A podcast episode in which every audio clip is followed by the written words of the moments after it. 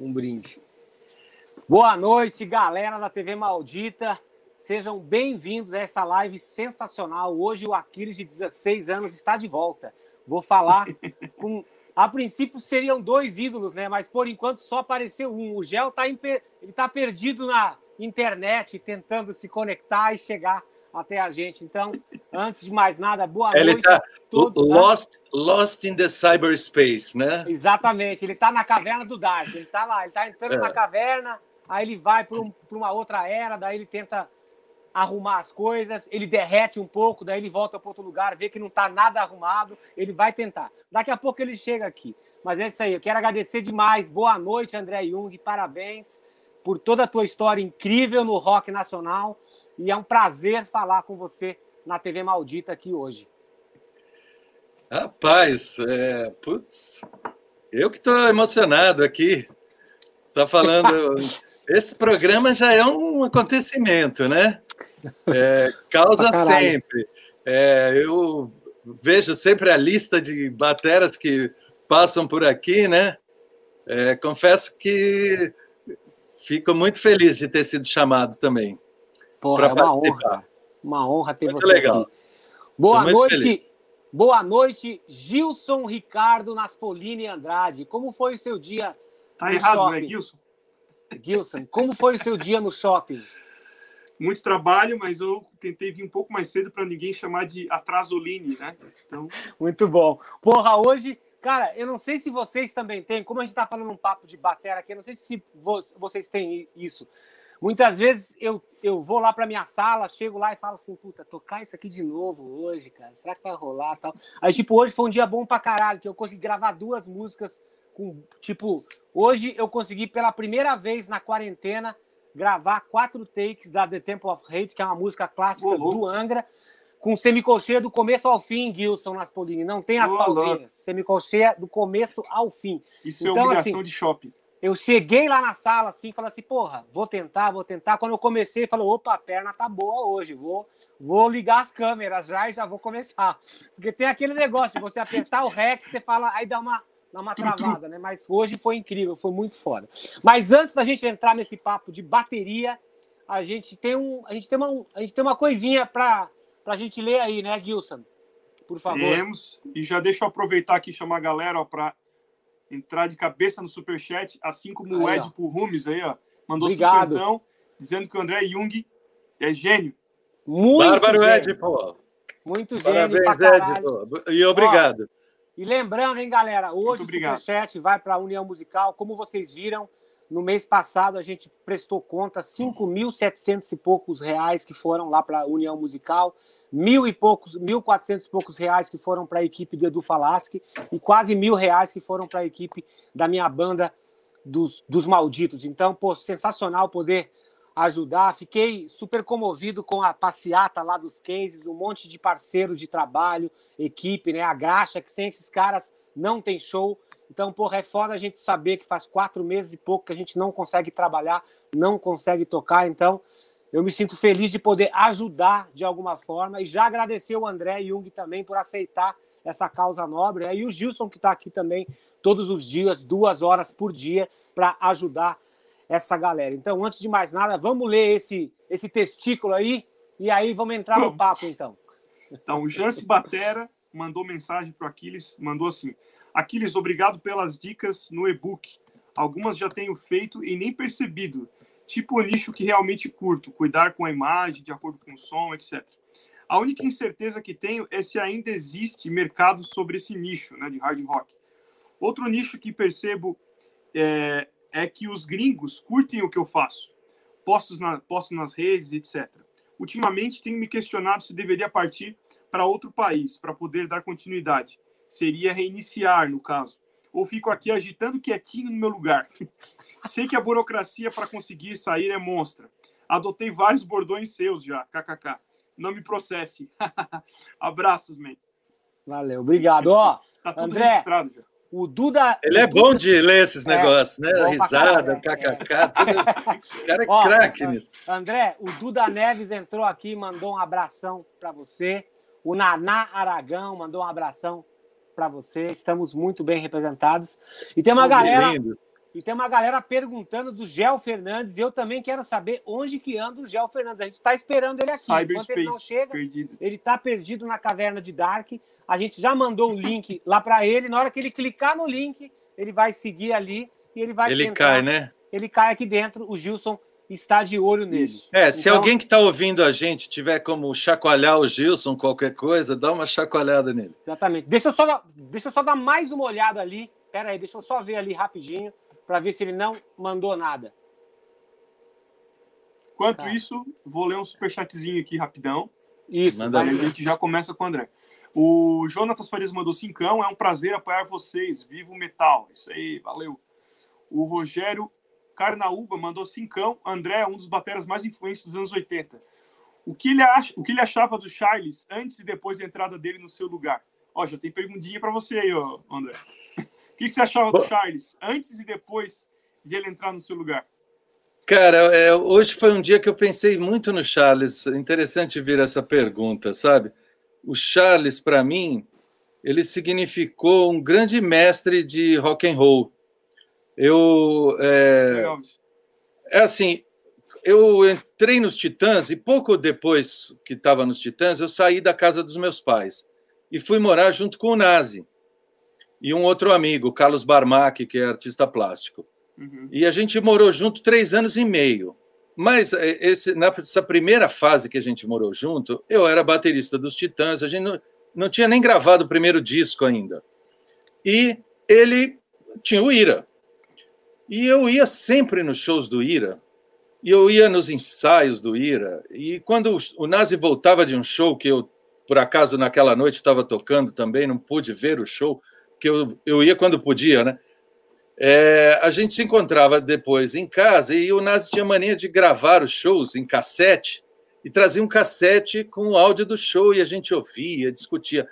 Então, o, o Ira e o Charles na bateria foram a maior influência minha é, de rock quando eu comecei a tocar, porque eu fui chamado para os Titãs, mas eu não era do rock. Olha quem chegou.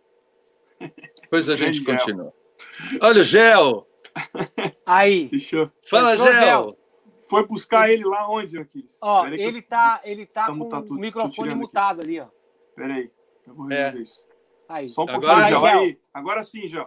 Pode falar. Ô, Alô? Aí, Aê, Gel, Alô? chegou, chegou. Tá ouvindo? tá Tô te ouvindo, tá ouvindo. Aham. Eu Vocês não, estão- que eu saio aqui. Vocês estão me Tá ouvindo, ouvindo. Gilson? Você tá me ouvindo, Eu tô Gilson? ouvindo vocês, só não escuto Cê- o gel. Deixa eu sair e já volto. Peraí. Tá, você tá me ouvindo, André? A, vo a voz de ouvindo. vocês estão tá falhando. A voz de. Alô? Deve, deve ser a conexão tua. Se você tiver É. Wi-Fi, tenta entrar pelo, pelo 3G, porque pra gente tá super bom aqui. A gente tá, a gente tá se ouvindo bem. Tá. Alô, E agora? me ouvem? Sim. Aham. Não entendi. Boa noite, Gel. Boa noite, Gel. Você tá ouvindo a gente agora? Fala um pouquinho. deixa eu Fala aí. Agora Alô, tô. alô. Tá ouvindo? Tá, então. Oi, Gel, Você- tudo bem? A- Bem-vindo. alô, alô? Tá me ouvindo? É, Sim. sim, a gente tá te ouvindo. Tá, então beleza. Agora eu tô tá, um ouvindo. pouco, tá um pouco assim, né? Mas estamos te ouvindo. Tá tudo bem. Boa noite, Tá Gel. tudo certo. Legal ter você aqui. Um prazer ter Tá você bom. aqui, viu? Boa- Obrigado por ter aceito, cara. Você é uma É lenda, que tá congelado pra mim aqui. cara. Então deve, deve ser a net dele. Tá congelado Mas, ó, aí. Tá, Gel, se você tiver algum problema de congelar, de parar, você sai e entra outra vez pelo mesmo link, que às vezes quando você entra novamente estabiliza a conexão. Ok? Tá bom. Então, beleza. Então, André, Vamos lá. segue com a tua história que tava muito Vocês estão boa. Eu... vocês estão no frio. Vocês estão no frio aí, deve estar congelando por causa disso. pô. Aqui tá quente pra caralho, tá muito quente aqui. Aqui tá muito quente. E aqui que tá frio, olha aqui, ó. Tô vendo, você tá, você tá de jaqueta aí. André, Eu tô aproveitando, até com um casaquinho. viu, aproveitando isso que você tava falando, tipo assim, como que se deu, né, essa essa transição, porque você tocava é, nos Titãs e, de- e o, e o Charles tocava no Ira. E em algum Uma momento troca, né? vocês vocês trocaram isso, né? Foi uma coisa assim de que vocês não estavam se entendendo muito bem nas bandas e vocês trocaram simultaneamente ou foi uma coisa que aconteceu por causa do destino? Puxa, cara, é, é assim, eu não planejei nada disso que aconteceu. É, e acho que o Charles também não. É, o Ira, para meu desgosto, estava com alguns problemas internos, porque eu adorava ver o Ira como era, e com o Charles tocando. Aham. E eu te confesso uma coisa: eu assistia ao Ira e me imaginava tocando no Ira. Entendi certa vez houve uma passagem de som que eu fui assistir, que era no Radar Tantan, que era uma, uma danceteria, danceteria. aqui em São Paulo. É, que foi muito legal, badalada, no Bom Retiro. Para umas duas mil pessoas, não era das gigantescas, e era legal o, o, o, os shows que rolavam, né? Tinha um bom. Uh, uma boa lista de, de artistas. E aí Fui na passagem de som, é, o Charles tocando, tá, tá, tá. Aí o técnico falou, pô, e aí o que, que você tá achando? Tá, tá. Aí o Charles falou algumas dúvidas. Eu falei, Charles, se você quiser, eu toco uma música lá e você vem aqui ouvir. Como é que tá do PA? Perigoso isso aí, hein? Olha só. Perigoso. Olha, olha só. Aí o cara falou, ok. Não, tudo bem. E eu, aí os caras olharam para mim, o Edgar e o Nazi, o que, que você quer tocar? Eu falei, o dia, semana, o mês. Que por acaso era uma música que o Charles tinha feito um, um arranjo muito legal, mas eu tinha reparado que várias vezes eh, tinha um momento lá que estava complicado para ele de, eh, de articulação, que tinha uma coisa de tocar surdo e caixa junto, mas depois tinha que já sair fazendo um rufo, então as duas mãos juntas e depois sair fazendo era, era uma coisa meio complicada. E é, aí eu falei, chama, eu quero fazer o dia, semana, mês, que era justamente essa música, porque eu tinha na minha cabeça ela, sabe? Eu adorava a música, uma música bem pós-punk, assim, densa pra caramba, eu adorava aquele tema. E aí, pô, toquei, né? E os caras, acabou a música, eles olhando para mim assim, né? Porra, esse cara, né? E foi só isso. Uhum. E foi só isso. Aí, pô, titãs estourados e tal. A gente tinha. É, eu tinha tido um abalo na relação com a banda desde a saída do Ciro Pessoa. Entendi. Porque a saída do Ciro Pessoa ela foi relativa a mim diretamente. O Ciro chamou uma reunião da qual eu não fiz parte para dizer o seguinte: é, ou eu ou o André continuamos na banda. Mas por que que tinha esse impasse entre vocês dois? Porque Gilson, é o seguinte, tira a faixa da é, cabeça ali do. Aí do volta a história que eu estava dizendo quando eu. É, volta a história que eu estava contando da, da do, minha relação com Charles, né? De, de meu aprendi, o aprendiz que eu fui de rock. Porque a, a minha cultura não era do rock na música. Eu estava tocando percussão e muito focado em coisa latina, rock no sentido Santana, assim, vai. Mas é, eu tocava conga muito legal, era estava com uma onda de congueiro. Aí comprei uma bateria, porque eu achava que um, um percussionista também tinha que ter noção de bateria e tá, tá, tá. E aí é, fiz um e comecei fiz show com todo mundo dos Titãs antes de existir os Titãs eu tinha tocado com todo mundo com o trio uhum. Mamão que era o Branco o Beloto e o Marcelo Fromer eu tinha tocado com o Arnaldo, eu tinha feito uma temporada no Lira Paulistana, aqui em São Paulo, com o Paulo Miklos e o Lani Gordon, de trio. Era uhum. eu, o Paulo e o Lani. Só que eu fiz uma percuteria, assim, eu tocava um hi-hat com congas e toquei solo de berimbau, era um tempo que a, que a gente viajava nos shows, né? Uhum. Tinha toda uma coisa assim, meio uma influência de Hermeto Pascoal, Egberto Gismonte. Essas coisas eram o caminho que eu sonhava trilhar era meio por aí. É, Ayrton Moreira, saca? Essa, essa uhum. onda.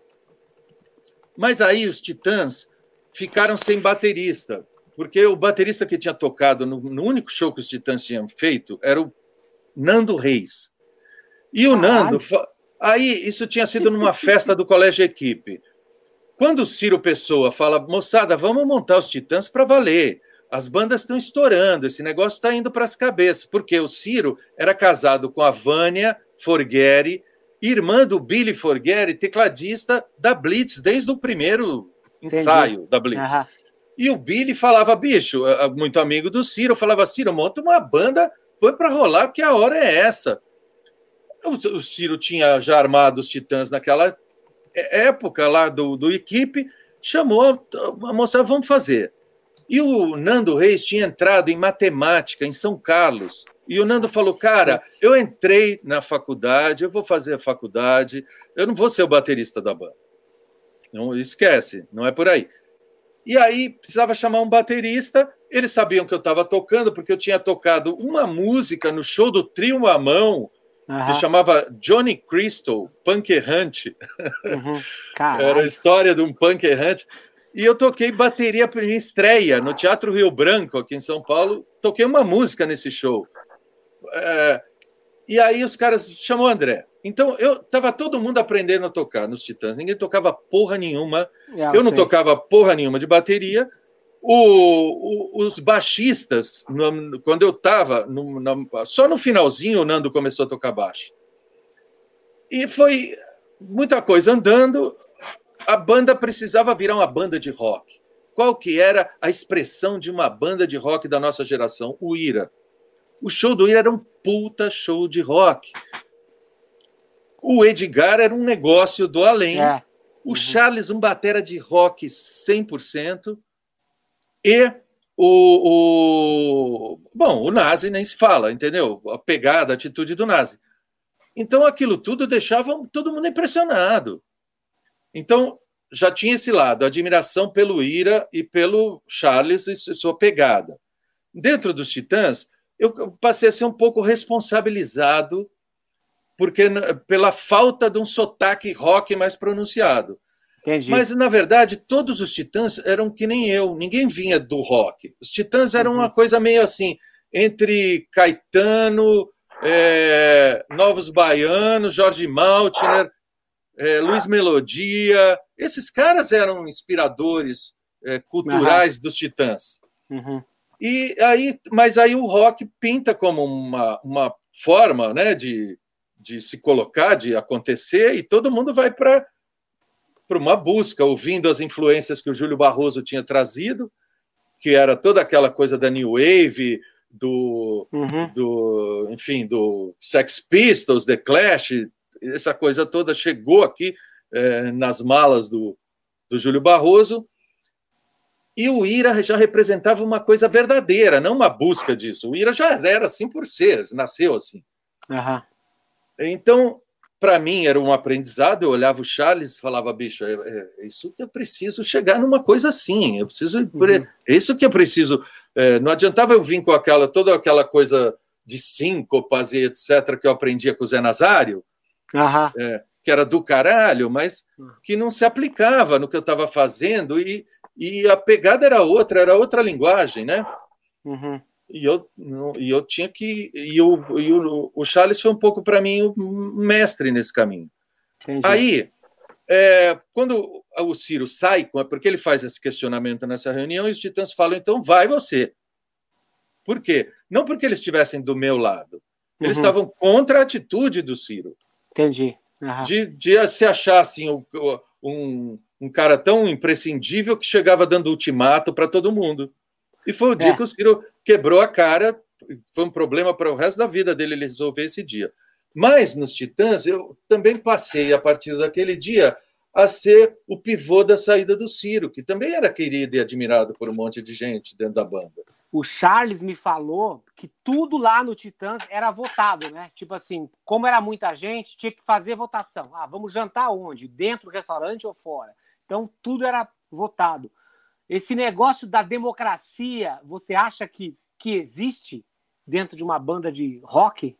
Aproveitando isso que você está falando. E também quero já é, estender essa pergunta ao Gel também. Então, começa o Gel. Qual a pergunta? Se existe democracia dentro de banda de rock.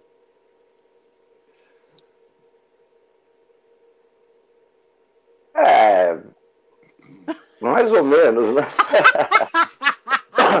na, na, nossa banda, na nossa banda lá era era bem democrático o negócio, viu? A gente.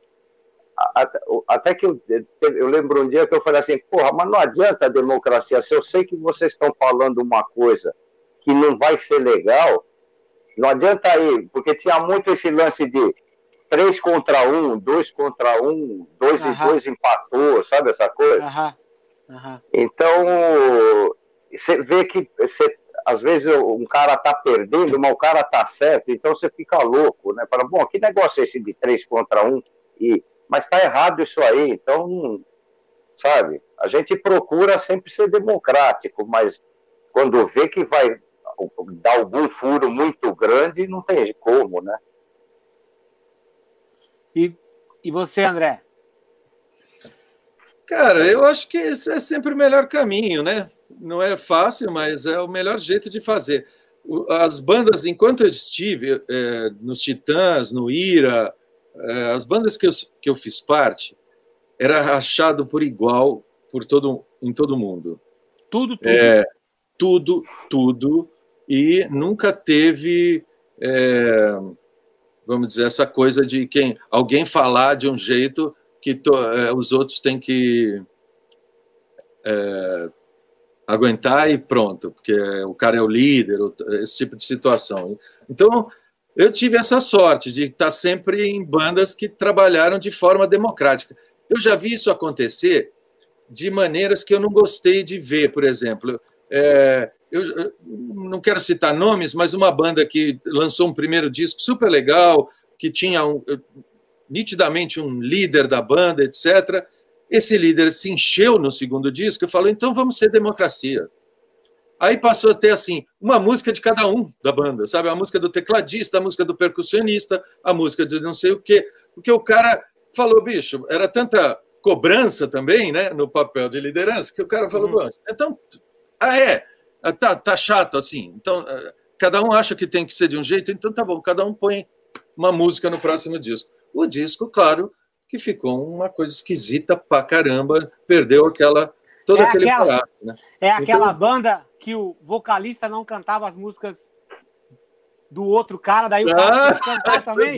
Nossa, acabou, não, não né? chegou nisso, não chegou ah. nisso. É, todo mundo participou de todas as músicas. Mas é, isso aí é, não é uma banda, né? Uma banda é assim, você tem que aproveitar o melhor de cada um e não todo mundo fazer todas as coisas, não é? Não é né? Entendi. Viu? Queria saber de vocês assim, esse, as... esse tipo de esse tipo de exemplo que você deu, André, é um lance que não tem como. Isso que eu falei, são certas coisas que não tem como ter, sabe? Você não pode ser democrático. Bom, uma música minha, outra. E se tiver uma música que é uma porcaria lá, não é por causa disso, você vai ter que gravar aquela música, mesmo sabendo que ela é horrível, que não vai acontecer nada. Tem uma Esse outra. lance é o que eu estava falando. Não, não é isso aí. Concordo. O vocalista. O vocalista acaba sendo o porta-voz da banda. Aham. Então, se uma banda quer ser democrata, a, a, democrática, a ponto de que nas entrevistas todo mundo vai falar. Como é que vai ser isso? Entendeu? É Porque veículo nenhum vai querer ficar entrevistando, nem sabe o que perguntar para o baterista. É, uhum, Não sabe nem o nome do baterista, o cara, uhum. para perguntar, entendeu? Então, é assim, vai no vocalista. Por outro lado, o vocalista tem que ser é, é, suficientemente ético para não falar coisas que a banda não assuma. Né? Exatamente. Falar é. coisas ah, isso aqui é, é, meu, é meu, é meu, porque aí vai dar treta depois. E, uhum. e pode ser que a banda acabe, no, por causa de uma entrevista, às vezes a banda acaba, entendeu? Eu sei, é. Eu sei. Então, não é? é então, é, mas não, não tem essa democracia total, né? Tem sempre papéis que vão fazer um aparecer mais, por exemplo. O cantor acaba aparecendo mais. Deixa eu, dar um, deixa eu perguntar uma coisa para vocês. A primeira pergunta mais encherida e a segunda vai ser de polêmica mesmo, porque eu vivi os anos 80, então eu lia a revista Bis, a revista Manchete, quando tinha vocês em entrevista na revista Capricho, eu dava um jeito de pegar a revista das meninas lá da escola para poder ler as entrevistas. Eu, eu, cara, eu me criei ouvindo os, o, o rock dos anos 80. O que eu quero saber é, naquela época, depois da Blitz, né? Apareceu as bandas de vocês é, e também outras bandas, né? Barão, Ultraje, Le, Legião Urbana e RPM, que foram as bandas, digamos assim, que. E Legião Urbana, né? Também, que era o escalão A do rock nacional daquela época. Naquela época, quando vocês estavam nas bandas Ira e o Gel, no Rádio Táxi, vocês vendiam disco pra caralho, assim, certo? Mas a grana dos anos 80, ela veio da onde? Vinha mais de show ou de venda de disco? E era fácil guardar dinheiro naquela época? Ou porque, como entrava muito, vocês acabavam gastando muito, que você falava, ah, daqui a pouco a gente lança outro disco, vai entrar dinheiro pra caralho outra vez. E vamos lá, amanhã é outro dia. é. Vai, Adriano. Vai, André ou eu? Vai ir, você. Primeiramente, boa noite aí para vocês. Pô, tava meio apavorado, tirei até o casaco de tanto calor que eu fiquei louco aqui. Não entrava nunca. Obrigado, viu, Gel? Obrigado pelo seu tempo, cara. É uma honra falar contigo, bicho. Ô, oh, que isso. Não, tô aí, velho. Vamos nessa. Só fiquei preocupado que, porra, o que, que eu tenho que fazer agora, né? Cada live que você vai fazer. É de um jeito, né? É, é um lance que você tem que entrar. Então, pô, agora quando eu passo a conhecer esse, o cara da outra live é outro. Outro. tem que fazer outra coisa, né? É, isso aí. Então, eu acho que a, a, o lance da, da, da grana mesmo não veio de nenhum dos dois, viu? Cadê a grana? Eita. Cadê a grana? Pô, mas Porra, vocês tinham eu, eu, eu me, novela, me ponho na posição do Pelé, né? Como é que é? Vocês tinham música em novela, porra. Novela da Rede Globo, tudo. Porra, mas não, não, não adiantava, viu, meu? A grana... É, era bom quando você ia renovar o contrato e você estava estourado. Primeiro disco, por exemplo, a gente é, assinou para gravar três discos na CBS, né? Hoje Sony. E, bom, estourou do primeiro Garota Dourada, Coisas de Casal e Põe Devagar. Uhum. No segundo estourou, não lembro mais, não lembro mais, e Eva na terceira. Então, três de cada disco. Então, a gente, quando foi gravar o terceiro, que o nosso contrato estava é, ainda tinha mais uma obra, né? É, três, contrato de três obras, né? Tal. Ou três anos, três anos. Porra, a gente nunca respeitou esse lance de três anos, né? Para começar o terceiro, passou uns do quatro, sei lá. Você vê as bandas de hoje, pode até falar com, com qualquer banda aí, os caras têm 20 discos, 15, 18, nós só temos nove porque a gente nunca respeitou esse lance, a gente foi mais sempre de estrada, né? Uhum. E os caras ficavam meio loucos com a gente, que quando vinham gravar, vinha o pessoal do Rio, o Andy Mills, o técnico, o Jorge Gordo também, para gravar a gente aqui, é, a gente, eles queriam que a gente ficasse gravando de domingo a domingo, né? Até acabar o disco. E a gente não, a gente falava que sexta-feira a gente sexta, sábado e domingo não ia gravar, porque ia, ia fazer show. Porque não por causa da grana, mas por causa do. Porque o disco também rendia alguma coisa, né? Mas porque a gente queria ir para a estrada e não queria parar, os caras ficavam putos, né? No segundo, porra, para! Cancela tudo e vai ficar gravando. Não, a gente não, não.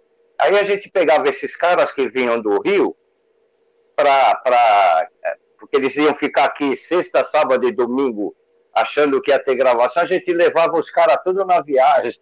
Né? Porra, aí, aí era a zona, aí voltava na segunda e gravava, né? Uhum. E os caras lá, a diretoria lá, a presidência da gravadora, ficava louco, né? Então a gente sempre foi mais de estrada. Não que isso desse mais dinheiro. O que eu estava falando, por exemplo, que a gente, quando foi gravar o terceiro, que já era o primeiro contrato, eles já quiseram renovar por mais três, porque é, é aquele lance, né? Nós vamos investir nesse terceiro, e aí vocês explodem de novo, né? Uhum. estoura a música de novo, que já tinha seis estouradas em dois discos, né? Uhum. E, e, Eva foi a, a, terceira do segundo disco, então tava, porra, Brasil era. Você virava o dial do rádio, era só Eva, né? É. Durante o ano todo.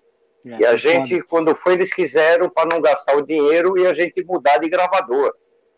Uhum. Então, tá bom, então vamos assinar o segundo contrato para mais três, mas esse, esse aqui já seriam quatro, então, né? Porque a gente assinou antes. Então, vamos, um adiantamento. Essa hora que a gravadora é boa, né? Pegar um adiantamento, pô, você está uhum. estourado, o disco não dá nem tanto, tanto de vendagem assim, é, você não tem controle da coisa, né? Então, mas na hora de renovar, você, você fala, pô, então dá uma grana aí, um adiantamento. Uhum. E aí vem o adiantamento, aí que é legal, né? Aí, que você, aí você vê a grana do disco, né? Da gravadora. Aí, repartia... Porque aquele negócio de pagar de três em três. De... Repartia em partes iguais? Na banda? Não entendi. Repartia esse adiantamento em partes iguais na banda? Aí, ó, é. democracia, é. democracia funcionando. Depois que foi mudando um pouco, porque saiu um, entrou outro, então foi uhum. mudando um pouco, né? claro. né? Até o cara. É, é tipo a padaria, você é sócio, você é dono da padaria. Você vai pôr um cara que não claro. começou a padaria com você, claro. porque um saiu.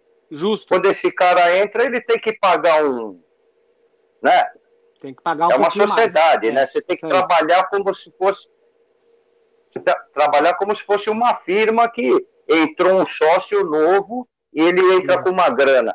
Como aqui nada é entrar na banda com uma grana, você vai deixando ele recebendo menos, menos um pouco, um ano, aí é combinar, né?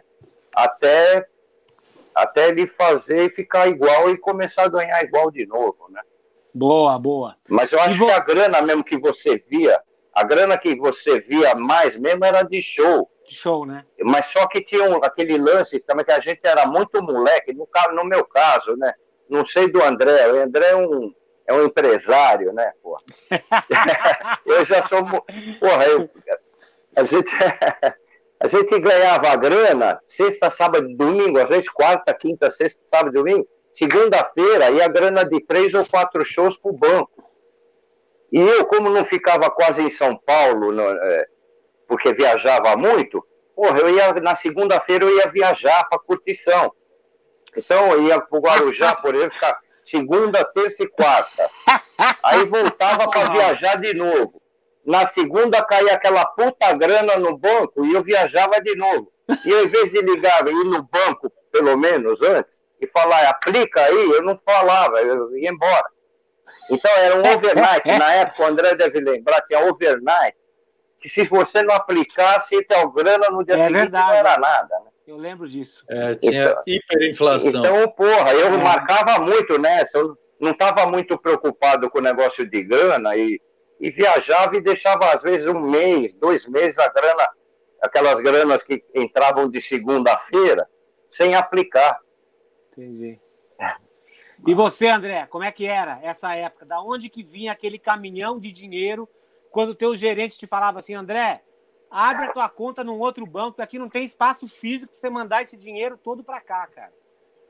Eu vou te falar, às vezes o Ira andava na contramão da grana, sabe? De, de escolhas, né? É, vou te dar é, dois exemplos. Quando a gente estourou, que foi com o disco é, Mudança. Vivendo e não aprendendo. Vivendo e não aprendendo, que teve a música na novela, toda aquela coisa. A gente estava com uma empresária bala, que é a Leninha Brandão. Hoje em dia ela é empresária do Zeca Pagodinho, mas foi empresária de assim, um monte de super artistas. Ela é muito conhecida. Uhum. E era nossa empresária naquele momento. Ela tinha sido empresária do Lobão e os Ronaldos um pouco antes. Uhum.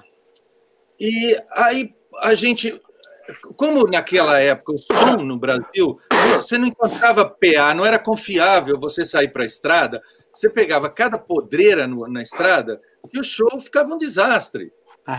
Era um começo de, uma, de um mercado de rock. Então, chegava nas cidades, pô, ia fazer um show, não tinha um, um, um, um som que dava para.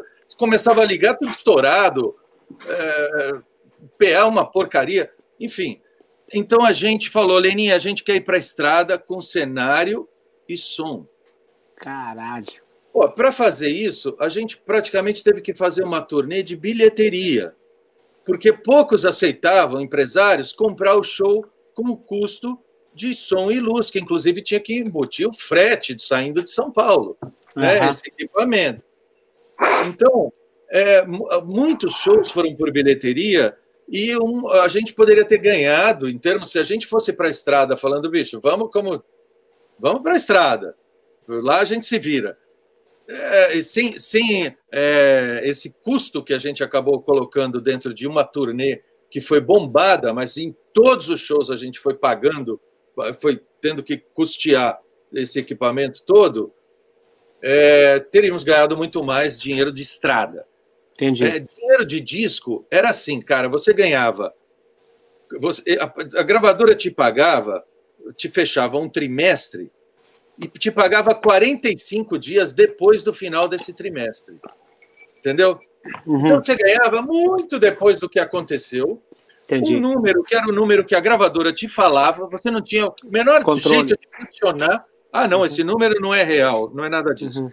E a gravadora ganhava tanta grana que a gente, eu gravava que nem um nababo, eu ficava num hotel com carro alugado, comia coquetel de camarão, chegava no estúdio, uma geladeira carregada de guloseima, e passava um mês no estúdio com isso.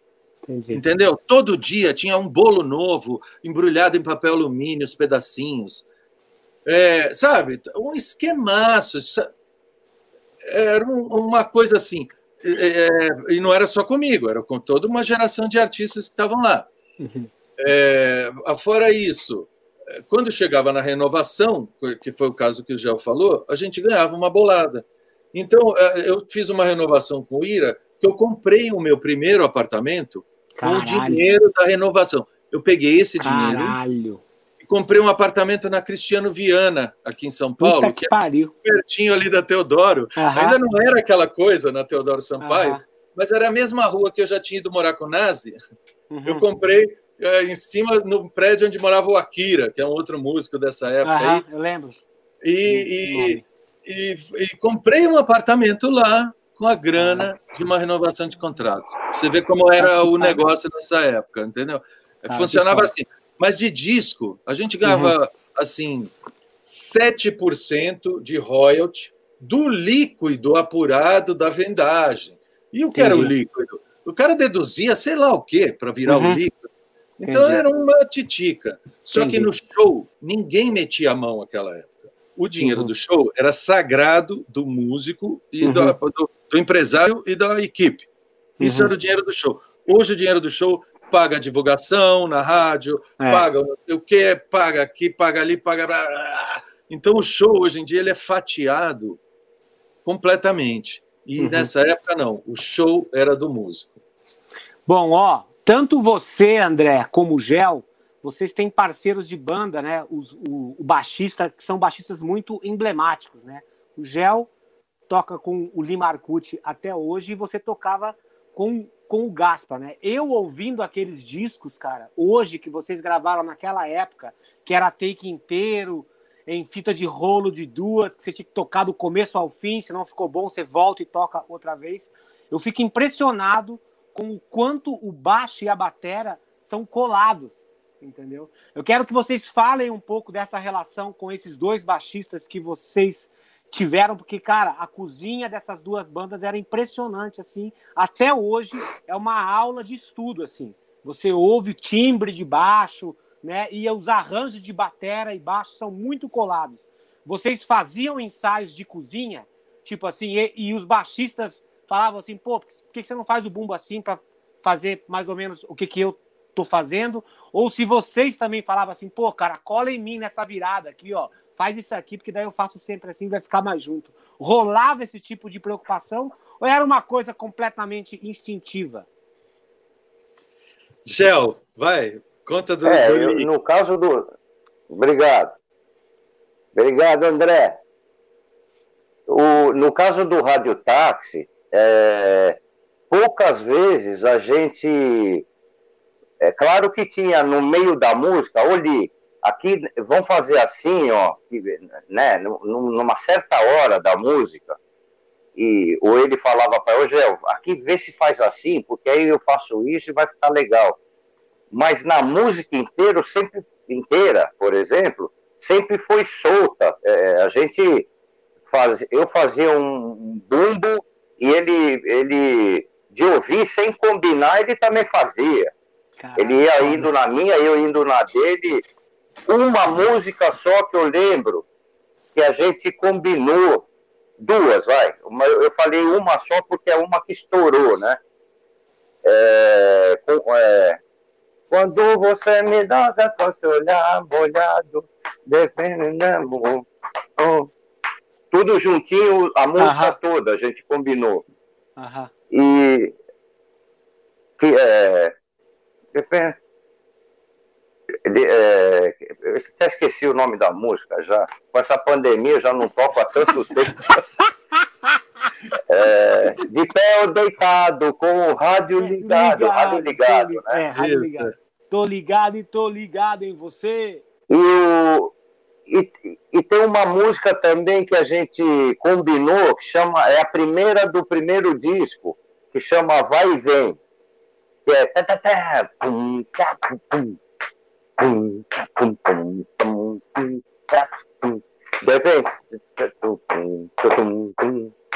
Sabe? Para ficar tudo juntinho durante a música toda. Mas as viradas no meio e o, o, o ele não podia mudar muito, porque estava. Eu também, só quando tinha virada, sabe? O resto a gente nunca. Que eu me lembro, essas duas músicas que a gente combinou. O resto foi tudo. E você vê que dá certo, né? Mesmo ah, sem combinar, casou legal, né? Casava uhum. bem, né? Uhum, pra caralho. O, o, o Gaspa também, pô. O Gaspa também vai, porra, é demais. O Gaspa, toquei com Puta, ele também, ele é vizinho aqui na aclimação, né? Era vizinho quando era moleque. Então, o Gaspa, cara, Como? A, a, gente teve algumas fases no IRA, assim, de relacionamento, né? Quando eu entrei é, para o IRA, morava, eu morava com o Nazi em Pinheiros e o Gaspa morava com o Edgar em Pinheiros. A gente morava umas quadras, em dois apartamentos.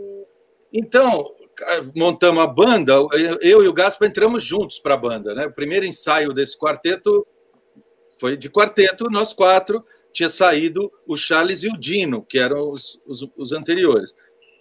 E aí, é, a gente entrou numa viagem de é, ouvir referências, né? E e ouvia muita música junto e ficava naqueles baratos, né? Ouvindo música e, e etc. E aí, é, essas, é, isso já levava a gente, de uma certa forma, a tocar junto, entendeu? Na hora que o arranjo saía, ele já saía com uma cara, porque estava todo mundo é, com, com certo uma certa viagem na cabeça, umas influências claras que a gente tinha nesse momento do Ira, que era aquela coisa de, é, de música mod, né? Que era The Who, é, é. The Jam, essas bandas a gente ouvia até o sol raiar. E aí, foi isso no começo. Depois, a, a gente, assim, o Gaspa não era, não, não, nunca foi um cara fácil de. É, meu relacionamento com ele não era exatamente uma coisa fácil. Pô, interessante. É, não que também é, fosse complicado, não é que tinha complicações. É o Gaspa, o todo Gaspa dia, um cara, todo dia era uma coisa nova, né? Tipo assim, o Gaspa que que tá não era uma pessoa hoje? fácil de você ler, entendeu? Qual é o humor dele, como ele Aham. tá, como é que ele vai te responder uma, uma situação, né? Gaspa era um mistério, o Gaspa. Isso foi assim por muitos anos, mas depois, na fase mais madura do Ira, que foi quando a época do acústico e tal, o Gaspa estava um, um, sábio e, e um, um, um senhor simpatia, sabe? Sabendo lidar com as situações, tranquilo, falante, porque o Gaspa era mudo, assim, era um cara é. que entrava quieto e saia, sabe? Eu lembro, ele entrava no Faustão, Faustão ia falar com ele, porque tinha o Perdido da Noite. Aham. o Faustão gostava, porque ele, o programa do Faustão era meio essa coisa. E o Faustão falava, aquele ali é que eu vou falar com ele, quero não, falar com o vocalista, que já fala pra caramba, não, eu vou falar com aquele esquisito, porque dali pode sair uma coisa, né? Ele ia lá atrás do Gaspa, ele adorava, porque o Gaspa, o Gaspa não, não era um que posava é, para responder, sabe? O Gaspa é muito autêntico. E isso. Uhum é uma coisa legal, musicalmente, era um, ele era um baixista que ia mais com a guitarra, então ele era muito mais atento ao Edgar do que a eu, o que, que eu estava fazendo. Até porque o Gaspa tinha uma admiração muito grande pelo Edgar, da, da coisa é, musical. Né? O Gaspa é irmão do Ted Gas, né? o Fábio Gasparini, que é um super uhum. guitarrista também. O Gel conhece muito bem. E, o Gaspa, pivetinho, vivia. Toquei, toquei muito com ele. Pivete ficava no ensaio do Mutantes, assistindo o Sérgio Dias. É, então, o Gaspa, de Pivete, ele viu super guitarristas tocarem. E o Edgar era um cara que ele falava, meu, esse cara realmente é, é, é do além. E então o Gaspa tinha essa atitude com o Edgar de procurar é, acompanhá-lo da melhor forma. E eu é, tentava equilibrar uma coisa entre o que os dois faziam e o vocal. Eu tentava criar uma estrutura para o Nazi ter aonde cantar, ter um Entendi. chão para onde ir, entendeu? Porque uhum. o Edgar viajava todo show, todo show ele inventava um show. Uhum. Ele nunca repete uma música. Ele não tem, para ele na música tem assim aquelas coisas básicas que ele tem que fazer e o resto ele vai inventar na hora uma condução, vem uma ideia, ele fica inventando o tempo inteiro é muito solto. O Edgar não gosta de se repetir. Uhum. E então, pô, isso já para o vocalista, para um vocalista gosta de ter uma coisa segura, uma base. Uhum. O, o, Gaspa tentava ir acompanhando o Edgar. Então, para o Nazi começava a ficar uma terra de ninguém. É, onde que eu vou, onde que eu vou me assentar? É um uhum. pouco o, o John Bohan com a não quero dizer me comparar a John Bohan, né?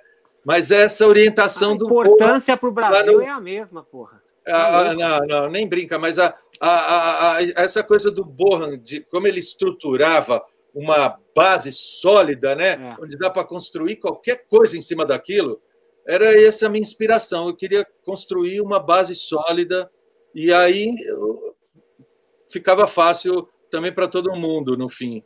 É... Sensacional. Muito legal. Ó, o Salaberry entrou aqui, o Atos Costa também entrou, mandou um abraço para todos vocês aí, tá? Olha só, brothers. antes da gente colocar o super chat aqui, porque cara, hoje, é, o super chat está aqui, mas eu já vou avisando, como eu sou muito fã dos caras, eu tenho muita coisa para perguntar. Então, parceiro, primeiro as minhas perguntas, depois a do super chat, entendeu? Não quero nem saber. Se você ficar brabinho, ah, eu mandei o superchat, eles não atenderam, aqui para você, ó, entendeu? Hoje, hoje não tem isso.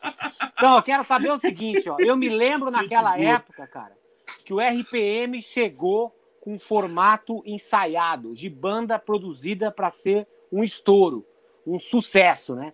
Então, eles entraram com o Poladian no mercado, com, com o Ney Mato Grosso produzindo o show, que ele falou assim: não, o Paulo Ricardo a gente tem que fazer ele virar um sex symbol. Então ele vai tocar sem camisa, com camisetinha, não sei o quê. E de repente o RPM entrou no mercado de uma forma brutal e eles eram uma banda, digamos assim, modesta em termos técnicos, se for comparar com as bandas que vocês tocavam, com, com os músicos que vocês tocavam nas bandas, né?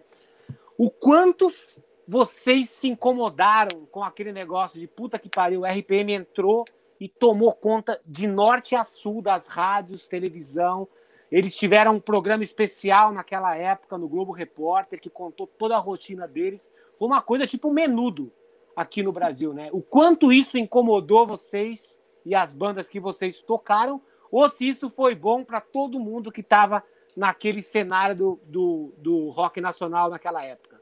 Posso abrir essa? Porra. Ah, eu, eu, tenho, eu, tenho... eu não me incomodei nada, viu?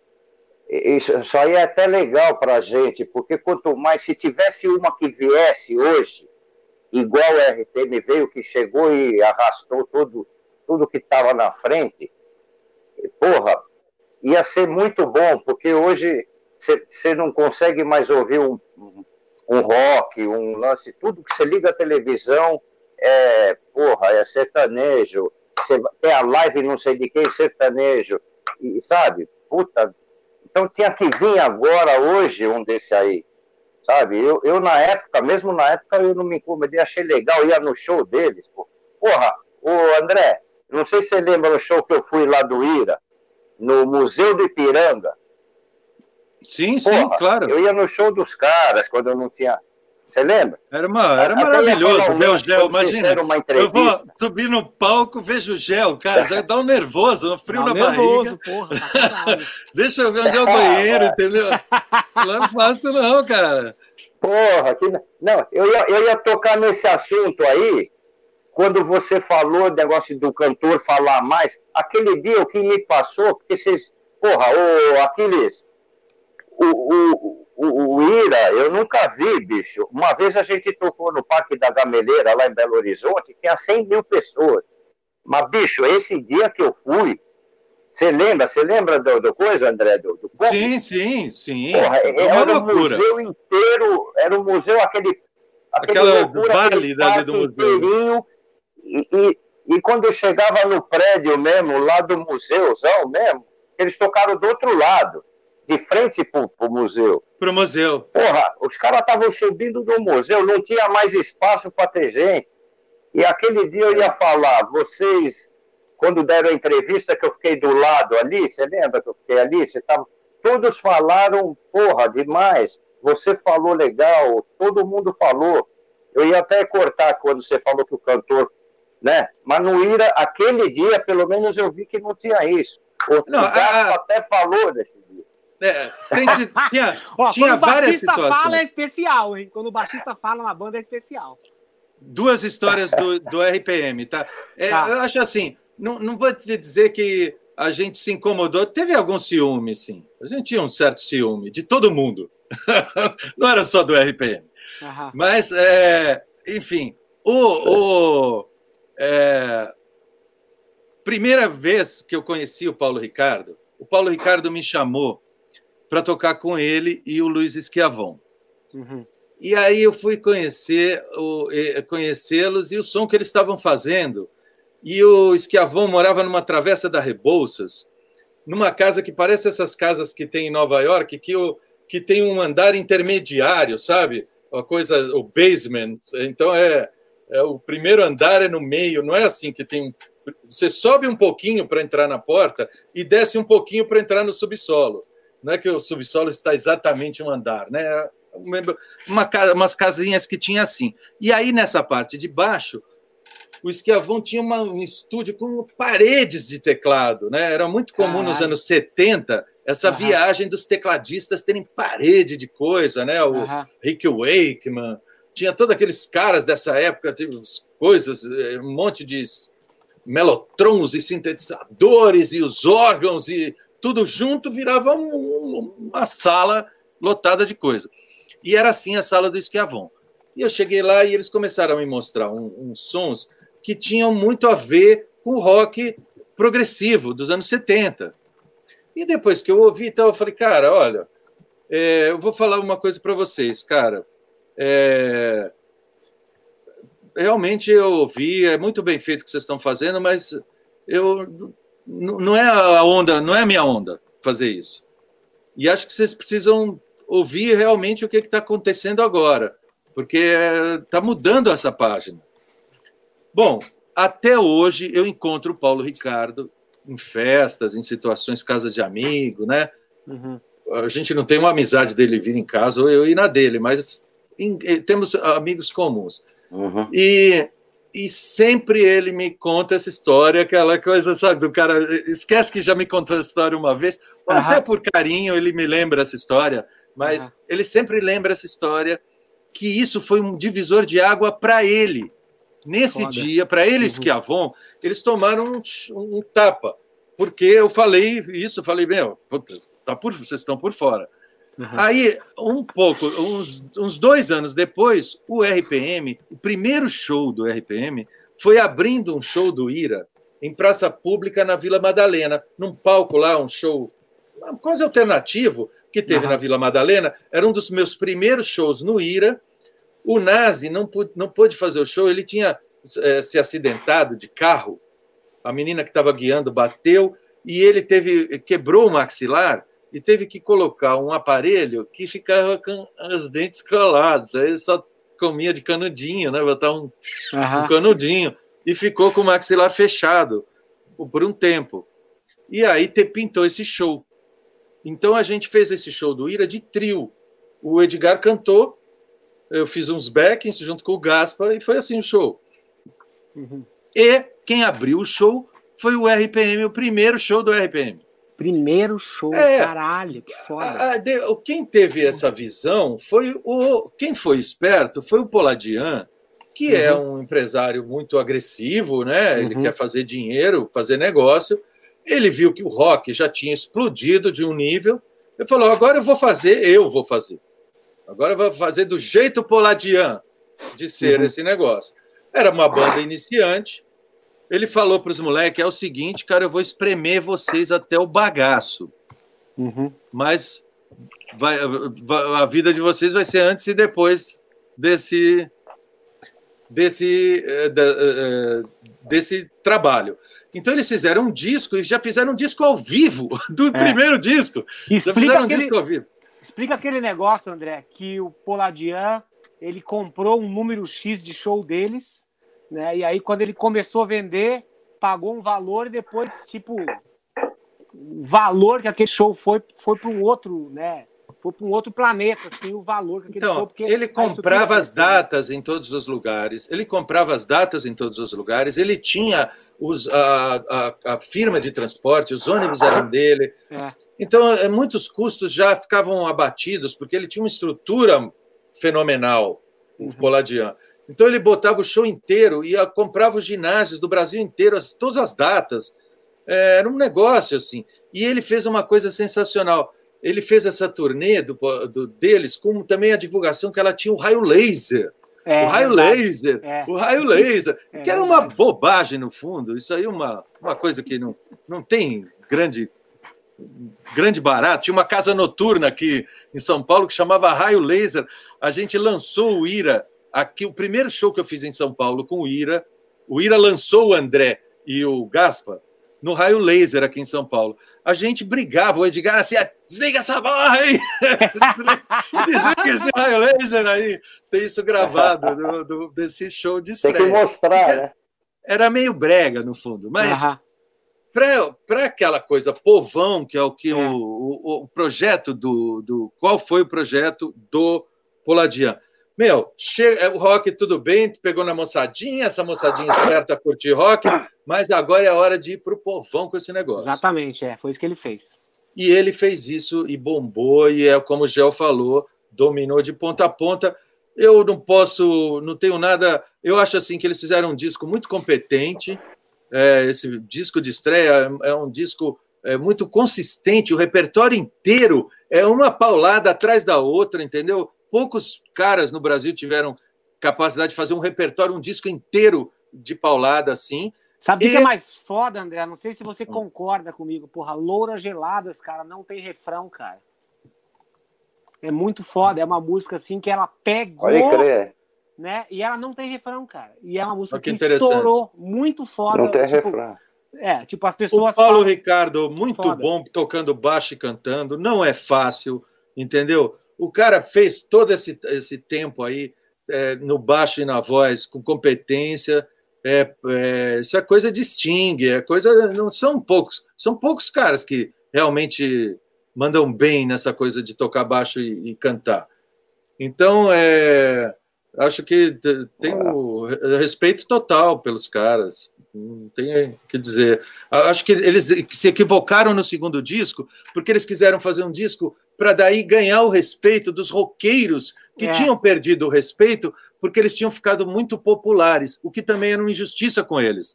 Uhum. Então, o PA era um músico de rock, todos eram roqueiros lá, entendeu? Uhum. Um era mais progressivo, o outro era mais isso, mas era todo mundo rock. Aí ficou assim o pessoal do rock torcendo o nariz para eles, porque o povão estava gostando. Uhum. Isso também era uma sacanagem. É... E aí, o segundo disco, eles vieram com uma, uma intenção de fazer um disco que coach nenhum ia falar mal. Aí gastaram uma fortuna, fizeram um disco em Los Angeles, levaram fotógrafo é, é. para ficar lá uma temporada, tirando altas fotos. Contrataram o arranjador do Michael Jackson, sabe? Coisas assim. E, e quatro coiotes, né? É o nome quatro coiotes e o disco nada. não vendeu nada porque foi Segundo, cuspir é. no prato, cuspir no prato em que comeram. É. Vieram com um disco super coach, não sei o quê que o povão falou: o que, que é isso? Isso não é o, isso não é o RPM. É. Isso, para mim, não é o RPM e não rolou. É. Né? Eu acho que o, eu vi algumas bandas terem esse problema. O Metrô teve essa fase também. Uhum. É. É, aí fizeram um disco super complicado. Tá, a mágica, a mágica da coisa tá aí. Você fazer um segundo igual o primeiro ou mais, né? você manter aquilo que é o lance. O primeiro você está ensaiando, você pode ter montado aquela banda com 10 anos de idade, aí quando lançou, você já fez tudo. Para fazer o segundo e ter as músicas, e sabe? Não dá tempo, não dá tempo. É isso que eu estava falando de que a gente foi cada vez espaçando para fazer o terceiro, o quarto, o, se, o quinto, então, depois de 10 anos nós fizemos. Nós só temos nove discos, desde 82. Pega qualquer banda que tem de, saíram em 82 junto com a gente, tem 20, 18, entendeu? O Agora, Ira, o, o Ira fez. É isso aí. E o, o terceiro meu... vai ser mais difícil ainda. Né? Ah, é. Quantos discos o Ira fez, André? 13 discos e 3 DVDs. Mais um compacto e agora parece que é, gravou um disco recente agora com essa formação atual. Então, Cara, a obra do Ira são então, 14 álbuns e um esse, compacto. Esse, esse, esse que ele está falando, 13 discos e 13, não são. Nós, eu estou contando com os DVDs, os nove com DVD também. Com DVD, Você, Então são 26. Cacete. Você entendeu? Uhum. O nosso Entendi. com DVD dá 9. É, não, eu, o primeiro eu... não foi DVD, foi o show Matriz, que foi em VHS, o show Matriz, que foi nosso quarto disco. Não existia DVD, nada disso. A gente foi, acho que talvez, a, não sei, vou falar um lance que eu não tinha visto ainda. A gente fez o show Matriz, que foi um disco legal daquele ano também, foi considerado, não tocava em rádio, apesar de ter estourado o, acho que era o Amor de Verão que tinha nele, ou com o rádio ligado, alguma coisa assim, que estourou uma só. Mas a gente fez esse show matriz, é o que você está falando. Os caras todos, foi um disco para os roqueiros, que foi legal. Aí foi o primeiro disco do Rádio Táxi que eu usei dois bumbos, voltei a usar dois bumbos, porque eu tinha parado de usar dois bumbos desde o Sunday. No Sunday eu usava dois bumbos, eu tinha 14 anos, né, tocava no círculo militar. Aí não precisou mais, sabe aquela de tocar muito, muito e, e não, não precisar? Então, nesse disco, é aí que é o que você falou que o público falou, porra, mas os roqueiros gostaram, né? É o que você está falando.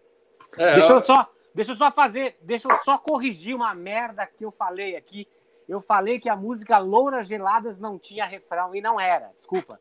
Olhar 43 que não tem refrão. E foi um dos maiores sucessos aí até hoje, né? Porque os produtores fazem, não, a música tem que ser 3 minutos e 30, e muita gente não sabe por que, que as músicas que tocavam no rádio tinham que ser 3 minutos e 30, porque era o tamanho que cabia num compacto. Então isso acabou sendo definido pelo espaço que se tinha ali no disco, né? Então é a música Olhar 43, que foi um dos melhores, foi um dos maiores sucessos, né, junto com Rádio Pirata, que não tem refrão. É um absurdo assim, é uma história que é muito foda. Mas eu quero saber de vocês refrão dois, cara, é, exatamente. Eu quero saber de vocês dois qual foi o, o momento, o melhor momento que vocês tiveram nas bandas de vocês, assim. Tipo, aquele momento tava tudo bom, relacionamento bom, a vida pessoal tava boa, amor, dinheiro, tudo, sabe, tudo muito bom. Para mim, foi o acústico MTV. é, por várias razões. A primeira delas, assim, foi um disco muito ensaiado, é um projeto, né? Muito bem é, amarrado. É, os ensaios foram todos na minha casa, então eu tive um controle desse trabalho muito intenso, assim. É, posso dizer que eu fui, é, de certa forma, o produtor musical do disco. Embora o Rick é, tenha sido muito importante no aspecto da maneira que o disco foi captado, conceito de captação do, do, do, do disco e a escolha do repertório, o Rick é determinante. Mas a maneira como os arranjos foram gerados, o Rick pouco interferiu, porque o Rick ele não é autoritário. O Rick é assim, ele mete a mão, se ele vê que a banda não está fazendo coisa legal, fala, bicho, uhum. está ruim. Mas se ele vê que os caras são bons e sabe o que estão fazendo, uhum. vai fundo. Melhor para mim, menos trabalho para mim. Deixa os caras que eles se viram, né? Então ele não ia ver um radiotáxi e ficar metendo bedelho numa banda que sabe muito bem como fazer as coisas, né? Num repertório, num pedaço da letra, numa coisa assim, tudo bem, mas arranjo, músicos sabiam fazer. Aqui foi parecido e a gente. E eu acabei tomando conta disso, por quê? Porque os, eh, os músicos, que, os cinco músicos que entraram para nos acompanhar nesse projeto, chegavam em casa e era eu que estava e saíam e era eu que estava. Então todo mundo estava comigo o tempo inteiro. É, e isso me fez, de certa forma, conduzir muitos ensaios em que não estava nem o Edgar, ou não estava o Gaspar, uhum. Tava, e eu conduzia essa banda. E dessa forma, é, eu fui tomando um pouco de espaço, então considero que tem muito da minha mão, do meu jeito de fazer as coisas, lá dentro desse álbum. Afora isso, o resultado dele, como um trabalho que foi muito ensaiado, muito preparado, muito estudado, o repertório bem escolhido, convidados uhum. bem escolhidos e tudo feito legal, o, a noite de gravação foi fantástico, o Astral. E a gente gravou pau na máquina. O que você vê no DVD é Lindo. o seguinte: primeiro, te falo, não tem Pro Tools na bateria, uma peroba de uma vírgula. Foda. Começa Lindo. daí. Primeiro, por quê? Porque eu já tinha gravado um ao vivo antes, o tempo inteiro com clique no fone. E não foi legal, porque só eu ouvia clique, era um disco elétrico, eu tocava sentando a botina. é, é, cara, é assim, pegando a baqueta assim, né? Você tá vendo? Uh -huh. Não uh -huh. aparece baqueta aqui. Uh -huh. Tá vendo isso? Quando você pega a baqueta assim, na verdade você está pegando uma clava, né? Porque você não vai usar o dedo. Assim, o Todd, o Todd, o Todd Zuckerman consegue usar o dedo aqui, mas é o Todd Zuckerman que é meio paranormal. Quando você pega a baqueta aqui, meu amigo, você, você vai tentar o é, meio taiko, sabe aquele tambor japonês? Você vai tocar assim. Então era assim que eu tirava o som da bateria, que é sangrar mesmo. Você sangra a bicha. Aí. Então, eu tinha que tocar assim, com fone. Para eu ouvir o fone, eu tive que botar o. o, o para ouvir o clique, o clique sangrando no meu ouvido. Então, acabou o show desse primeiro, desse show que eu estou falando, eu fui para o caminhão ouvir o show, porque eu, eu toquei com o clique. Eu tinha decorado ah. nos ensaios o que eu ia fazer, fiz uhum. aquela decoreba, porque eu não consegui tocar com a guitarra, tocar com, a, com o vocal, porque era pem, pem, pem, pem, pem na minha orelha. Uhum. Aí eu falei, cara, Rick, é o seguinte: nós vamos acertar o andamento bom de cada música e achar esse andamento ideal e marcar o clique dele. Você vai me soltar os primeiros quatro compassos, três compassos da música. Sai a contagem, três compassos, você tira o clique. Fica tranquilo, não vai ter grandes oscilações, mas eu vou. A banda vai tocar legal, vai ser musical, vai ser um acústico com respiração, outro barato. Uhum. E foi assim que foi. Então, era, era prazeroso, foi muito prazeroso o show. Depois, a turnê foi assim, cara, a gente montou um ônibus lindo, da Deck, que era a nave mãe, todo mundo no astral da pesada, nossos é, artistas convidados, velho, eles recebiam mil reais por show em 2003. Cacete. Nossos convidados, nós fazíamos mais de 20 shows por mês. Então, só nossos músicos convidados recebiam um pau cada um. Caralho. para te falar como é o pensamento do Ira, não era mercantilista, não era assim, vamos pegar para a gente, entendeu? Uhum. Vamos fazer todo mundo aqui tá motivado na bala, na agulha. Então foi assim essa turnê até o primeiro fim do primeiro ano. Foi uma coisa linda pra caramba. Aí tava o Thiago Castanho com a gente também, o Tiaguinho do Charlie Brown. Uhum. Aí o, o Chorão chamou ele de volta para o Charlie Brown. Ele saiu dessa gig, porque no Charlie Brown ele era compositor também. O Chorão precisava de ter um cara que tocasse um instrumento harmônico para fazer as músicas, porque o Chorão que sabia fazer as melodias, as letras, mas ele não tocava um instrumento que transformasse. Então, tinha mandado embora o Marcão, tinha tido uma treta lá com uma parte da banda nessa uhum. época, chamou de volta o, o Tiago. Aí, depois dessa fase, também essa turnê agora, e não, não é mais essa coisa tão vibrante. Mas esse momento de fazer o acústico, gravar o acústico, e o primeiro ano da tour do acústico, meu amigo, foi o melhor dos mundos, sabe? Quando tudo, tudo, tá tudo, tudo rema a favor e no final você ganha uma grana também. Essa, que é importante. É muito importante. Então foi, foi sensacional. E você, Gel? Melhor época do Rádio Táxi? A melhor época para mim foi o radiotáxi, na verdade, meu, ele foi sempre tumultuado, sabe? Sempre você o começo foi é, o começo foi legal pra caramba, porque a gente era quatro moleques, né? Que ensaiava todo dia e queria ensaiar, né? Então a gente foi preparando o disco, pá, não sei o quê e já tocava junto com a Rita Lee, quase todos, né? Todos, na, na, no último que foi o Saúde. No Lança uhum. Perfume, não. Só uhum. eu, Vander e o Lee. Aí no Saúde, já estava o Willy também. Então, e a gente já se conhecia há muito tempo, né? É, a gente ia lá na Pompeia, sabe? O Vander morava ali, então todo mundo andava ali. A gente.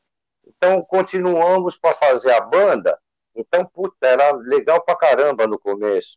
Mas a partir do momento que, sabe, depois de, do, do terceiro disco já saiu um, já entrou outro, e já começa, um casou, e aí a gente ia nos lugares à noite no Aeroanta, nesse Dama Choque, sabe, nesse uhum. Dama, Dama na Noite, sei lá, nem lembro mais os nomes dos lugares. Projeto e... SP tudo junto, ia jantar e voltava, um dormia na casa, sabe, uma coisa legal? Um já uhum. casou, já pá, aí o outro saiu, aí o outro casou, aí tem que fazer, acha um cara. Nunca foi um lance estável e, e você tranquilo, sabe? Sempre tinha uma, uma coisa, foi sempre difícil, sabe? É, é, e a gente, tem quem tem quem diga é, que banda vencendo, de rock. Vencendo todas as barreiras que pintavam. Oi? Gel, tem quem diga que banda de rock tem que ser que nem Paquita, entendeu? Chega na idade, não pode mais. Então aí você não vai pode. casar e vai fazer outras coisas, entendeu? É, Pô, me conta, me conta uma coisa, vocês dois aqui, ó. Pra, pra ter banda de rock, tem que ser amigo ou pode ser aquele esquema assim, cara, é uma empresa e numa empresa às vezes você não se você não se dá bem com uma pessoa, mas aquela pessoa é parte do seu processo de trabalho. Então eu tenho que suportar aquilo e a gente tem que fazer a empresa rolar, porque é dali que vem o meu dinheiro. Cara, eu falo que tem dois tipos de é, bandas. Uhum. Tem a banda fraterna, que é isso que é o que é o motor, é, isso que faz ela crescer e é, se projetar, fazer sucesso, etc. E tem a banda que faz sucesso e se projeta pela competição interna. Uhum. Né? Então você pega Beatles, era uma banda de um nível de competição interna animal. Brutal, né? né? É. Começou que era uma dupla, mas logo os outros se agregaram também. Então era todo mundo ali, era um, um time de criação intenso, mas competitivo pra caramba. É, Rolling Stones a mesma coisa, The Who, nossa, é um pau na máquina, Police. Tem muitos casos assim de bandas uhum. em que essa coisa competitiva entre os membros das bandas geraram trabalhos maravilhosos. Tem banda como U2 é, que é um sucesso, essa banda que nasceu em 77, está aí uhum. até hoje lotando por onde passa, não para de fazer sucesso. O YouTube nasceu, sabe como? Vocês sabem não, como não nasceu o YouTube? Não, eu não sei. O Larry Mullen, o baterista, foi no mural da escola e botou um cartaz assim: baterista procura baixista, guitarrista e vocalista para montar uma banda. Caralho. Nasceu o YouTube na mesma escola do mural que o Batera foi lá e botou esse cartaz. Caralho, que foda. E os caras conseguiram chegar onde eles chegaram, se respeitando. Por quê? Porque eram todos aprendizes. Acho que não tinha um cara que era fodão, não tinha ninguém já com uma projeção foram uhum. todos construindo um jeito de fazer, né? Essa época dos anos 80, que é o meu tema um pouco da nossa conversa, uma marca dos anos 80 era aquele lema punk do it yourself. Uhum. O que isso significava? Que não importava se você tocava bem ou se você estava aprendendo a tocar, o importava é que você tinha um jeito próprio de fazer as coisas. Isso é que era a marca que você tinha que trazer. Não tocar como já era, já tinham feito antes, como era a cara dos, do, dos caras que tocavam pra caramba, do, do progressivo. Era um antiprogressivo essa filosofia, entendeu? Progressivo não, era o cara fazer conservatório e virava roqueiro. Né? Era mais ou menos é. isso, né? O ideal do progressivo, faça um conservatório e toque guitarra que nem o Paganini. Muita, ia nessa viagem. E o, o, o punk era o inverso disso. Bicho, não importa nada disso, importa a ideia que você vai estar levando e jogando, e importa a rebeldia, que o rock and roll sem rebeldia não é rock and roll. Enfim, tinha uma série de coisas que, que importavam ali naquela cena. Uhum.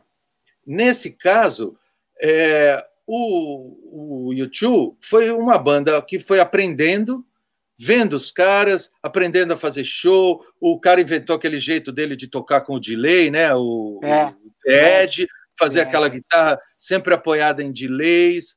E, enfim, o baixista era um cara já também com uma noção melódica legal. Enfim, o, o batera muito seguro nos backbeats, nas ideias, é. né? Começou com aquelas coisas militar na caixa, né? Na caixa. Enfim, é, com poucos é, é, recursos técnicos, eles fizeram uma música de muita expressão. É. E que era um pouco isso que a gente buscava. A, a, a, vamos dizer, essa, essa molecada que começou nessa onda dos anos 80 estava assim. Tinha uma outra turma nos anos 80, para falar aqui do Brasil, que, é, que veio de antes dos anos 80, que uhum. pegou o bonde dos anos 80 que eram músicos que, vi, que foram forjados na tradição dos 70. E os músicos dos 70 eram feras, velho. E aqui em São Paulo tinha uma, uma turma uma de galera, bateras, é, uma galera de bateristas de rock. É, eu falo assim: o disco Fruto Proibido da Rita Lee é um tratado da bateria de rock brasileira. Lá você vai ouvir uma linguagem de rock brasileiro que só existe naquele, na, na, aqui não existe aquele rock em disco que você ouvir gringo nenhum. Você vai ouvir uma bateria como aquela que está naquele disco acompanhando sem vai não tem dois compassos de ostinato naquele é disco. É a maneira como, como ele conduz. Que é, até hoje eu estou na dúvida se foi Franklin ou foi Marinho que gravou esse disco. Eu acho que foi Franklin, não foi? Uma vez eu falei com o Franklin, ele acho falou foi, foi o Marinho. É. Todo mundo me ah. fala que foi o Franklin, então eu fico nesse, nesse transe. Se alguém estiver assistindo a live e tiver certeza e pesquisar, Franklin, coloca aqui no chat. É. Franklin, fala pra gente, tira essa minha é dúvida, aí. tá? É. Que uma vez você me disse que não tinha gravado esse disco.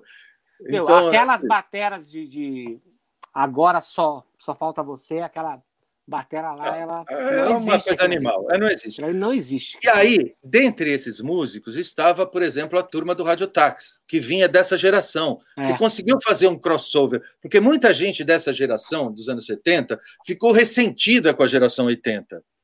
Porque a geração 80 estava lá aqueles caras toscos, tocando quase nada, aquele som tosco, né? os músicos toscos, e fazendo puta de um sucesso, e os caras tocavam pra caramba, tinha uma cultura de rock sabiam tudo, tinham tirado todos os sons das melhores bandas e, e não estavam na onda. Então, a única banda dos anos 80 que teve o carinho desses velhos roqueiros dos anos 70 de fato foi o Barão Vermelho. Barão, porque o Barão era extemporâneo. O Barão pintou na nossa geração fazendo um som Rolling Stones. É, a gente estava procurando fazer um som é, polícico, Paralamas, é, o Legião ia mais para o YouTube com, é. com é, The Smiths, né? aí, é, aí, a gente era mais The Clash com The Jam, enfim. Isso. Mas eram essas influências que vinham. E aí pinta o Barão fazendo um som Stones, que era meio é, demodê, vamos dizer assim, só que o, o, a poética deles era muito é, atual, né? O Cazuza é um dos uhum. melhores. E a banda é. também é muito boa, muito é, muito assertivo. Os arranjos eram bons, o Zeca é. Jagger estava lá pilhando eles de rock and roll. É, isso e, aí. Enfim. O, o, a, mas essa, esses feras estavam assim, por exemplo, na banda do Lulu.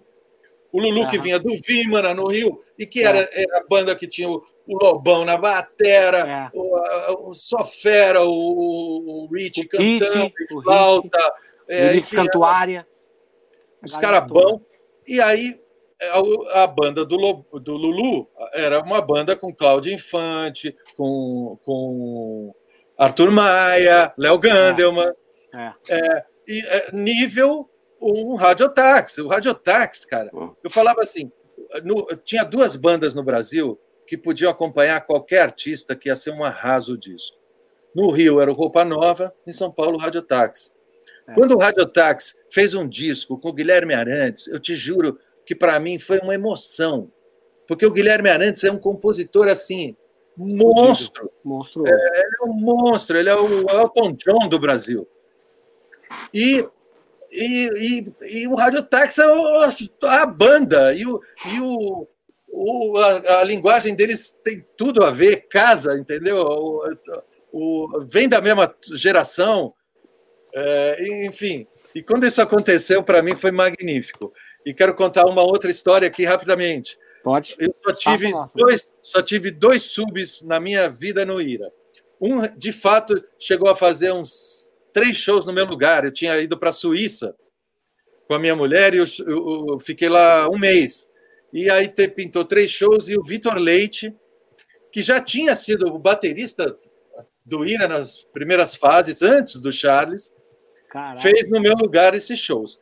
E depois teve um que eu convidei e, e aí deu um rolo e ele acabou não deu não teve o show que ele ia fazer o meu sub. Esse cara chama Gel. Marcos. Gel Fernandes. Gel Fernandes, por favor, Gel. Procede, Gel. Gel, você lembra disso? Então, não teve o show. Caiu uma, um pé d'água, o palco. Ah, não teve o show. O palco, o lugar onde teve o show foi devastado. E não teve o show e o Gel não, não fez esse sub para mim. Gel, eu quero aproveitar e perguntar de duas coisas de bateria para vocês dois, tá?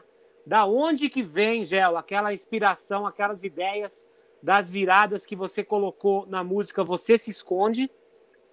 E eu quero saber do André Jung aqui, ó. O, o Alair Júnior mandou o seguinte: o solo de bateria envelheço da cidade foi um desafio quando ele tocava covers. E era o máximo ver o Gel tocando nos primeiros encontros de bateristas no Sesc. Fale sobre seus guitarristas, que os dois são gênios. Então, isso é uma outra coisa que a gente tem que falar, né?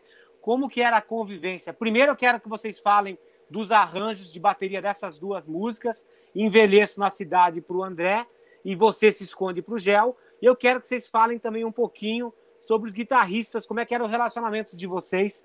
Quero falar para o Gel que eu tive uma... Eu convivi um pouco com o Vander Taffo e foi incrível quando eu chegava lá no antigo EMT, que o Vander e o Célio me contavam as histórias e aí o Vander me contou umas histórias que eu quero até que você me confirme isso, que ele falou assim, cara, naquela época, nos anos 80, ele estava estourado, a gente viajava de busão, vou te falar uma coisa, entendeu? Entravam umas mulheres lá e as mulheres pulavam da janela de tanto que os caras apavoravam a mulher. Procede, Gel! É, era, os caras eram fogo, viu, bicho, nessa época. Os caras é, é molecada, né, meu? Agora tem um lance com o Vander, bicho. É o seguinte, eu conheci ele, eu fui tocar no Memphis, era a primeira banda, eu já tinha tocado com um monte de gente, né? E ele, a primeira banda que ele entrou foi o Memphis, que eu também entrei no Memphis. Saí do Sand e entrei no Memphis. Então, dali, a gente. Eu vou contar só isso para chegar lá onde você está falando. O, a gente se conheceu nessa, nessa parada aí. Eu. E desde ali, a gente ficou tentando fazer uma banda. Eu tinha 14 anos, 15 anos, ele tinha 17. E vamos fazer a banda, vamos fazer a banda, né, tal. E aí entrava na banda, acompanhava um artista, ele não queria ir nunca, mas eu forçava porque ele estava duro e ia morar na casa do Juba. Pô, mas você tá sem grana e não quer tocar, vamos lá. Aí, puta, aí punha ele nas coisas para ele ganhar uma grana.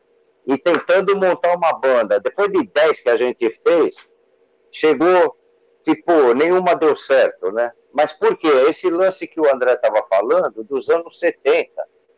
A gente fazia banda e achava que estava nos Estados Unidos, na Inglaterra, pô.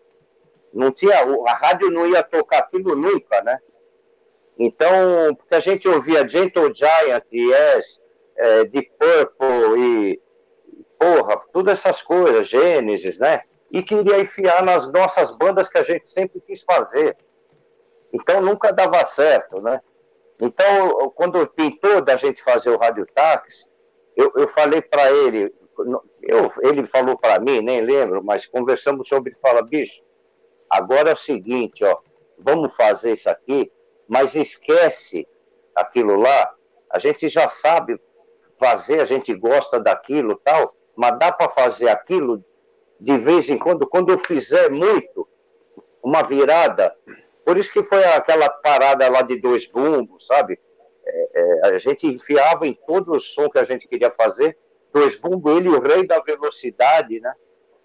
Porra, Wander, tá muito. Vai. Então Caralho, eu fiquei policiando hein? ele sim, hein? e ele me policiando. É, eu, eu, ele me policiando e eu policiando ele para não.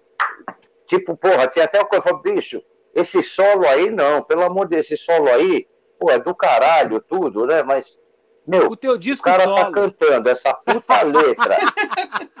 é, é, é. E essa letra aí, quando Guarda você começa a solar, se você fizer esse solo aí, é, ou essa virada aqui, a mina vai tomar é, água na cozinha, porra. É isso aí. Então ele ficou me polindo, não, porra, aí não, tá muito, tá muito, e a gente conseguiu fazer o radiotáxi depois de montar 20 bandas durante a carreira da gente, que nenhuma deu certo e era por isso. Era a, a, a, a saga dos anos 70, mano. É. Bom, não tem aí... a saga Beatles, que todo mundo quer tocar é. Beatles igual. Eu não toco essa música aí porque o John Lennon ainda não tinha essa guitarra e eu tenho que trocar de guitarra para tocar essa música. É a saga Beatles, isso aí. Ó, o Ramon e tinha a saga dos anos 70, quando você ia montar uma banda. O Ramon tá mandando um Oi? abraço para vocês aqui. O Ramon Nossa. Montanher falou que ouviu muito vocês também nos anos 80. Grande é. mestre. Grande mestre. Ô, oh, valeu.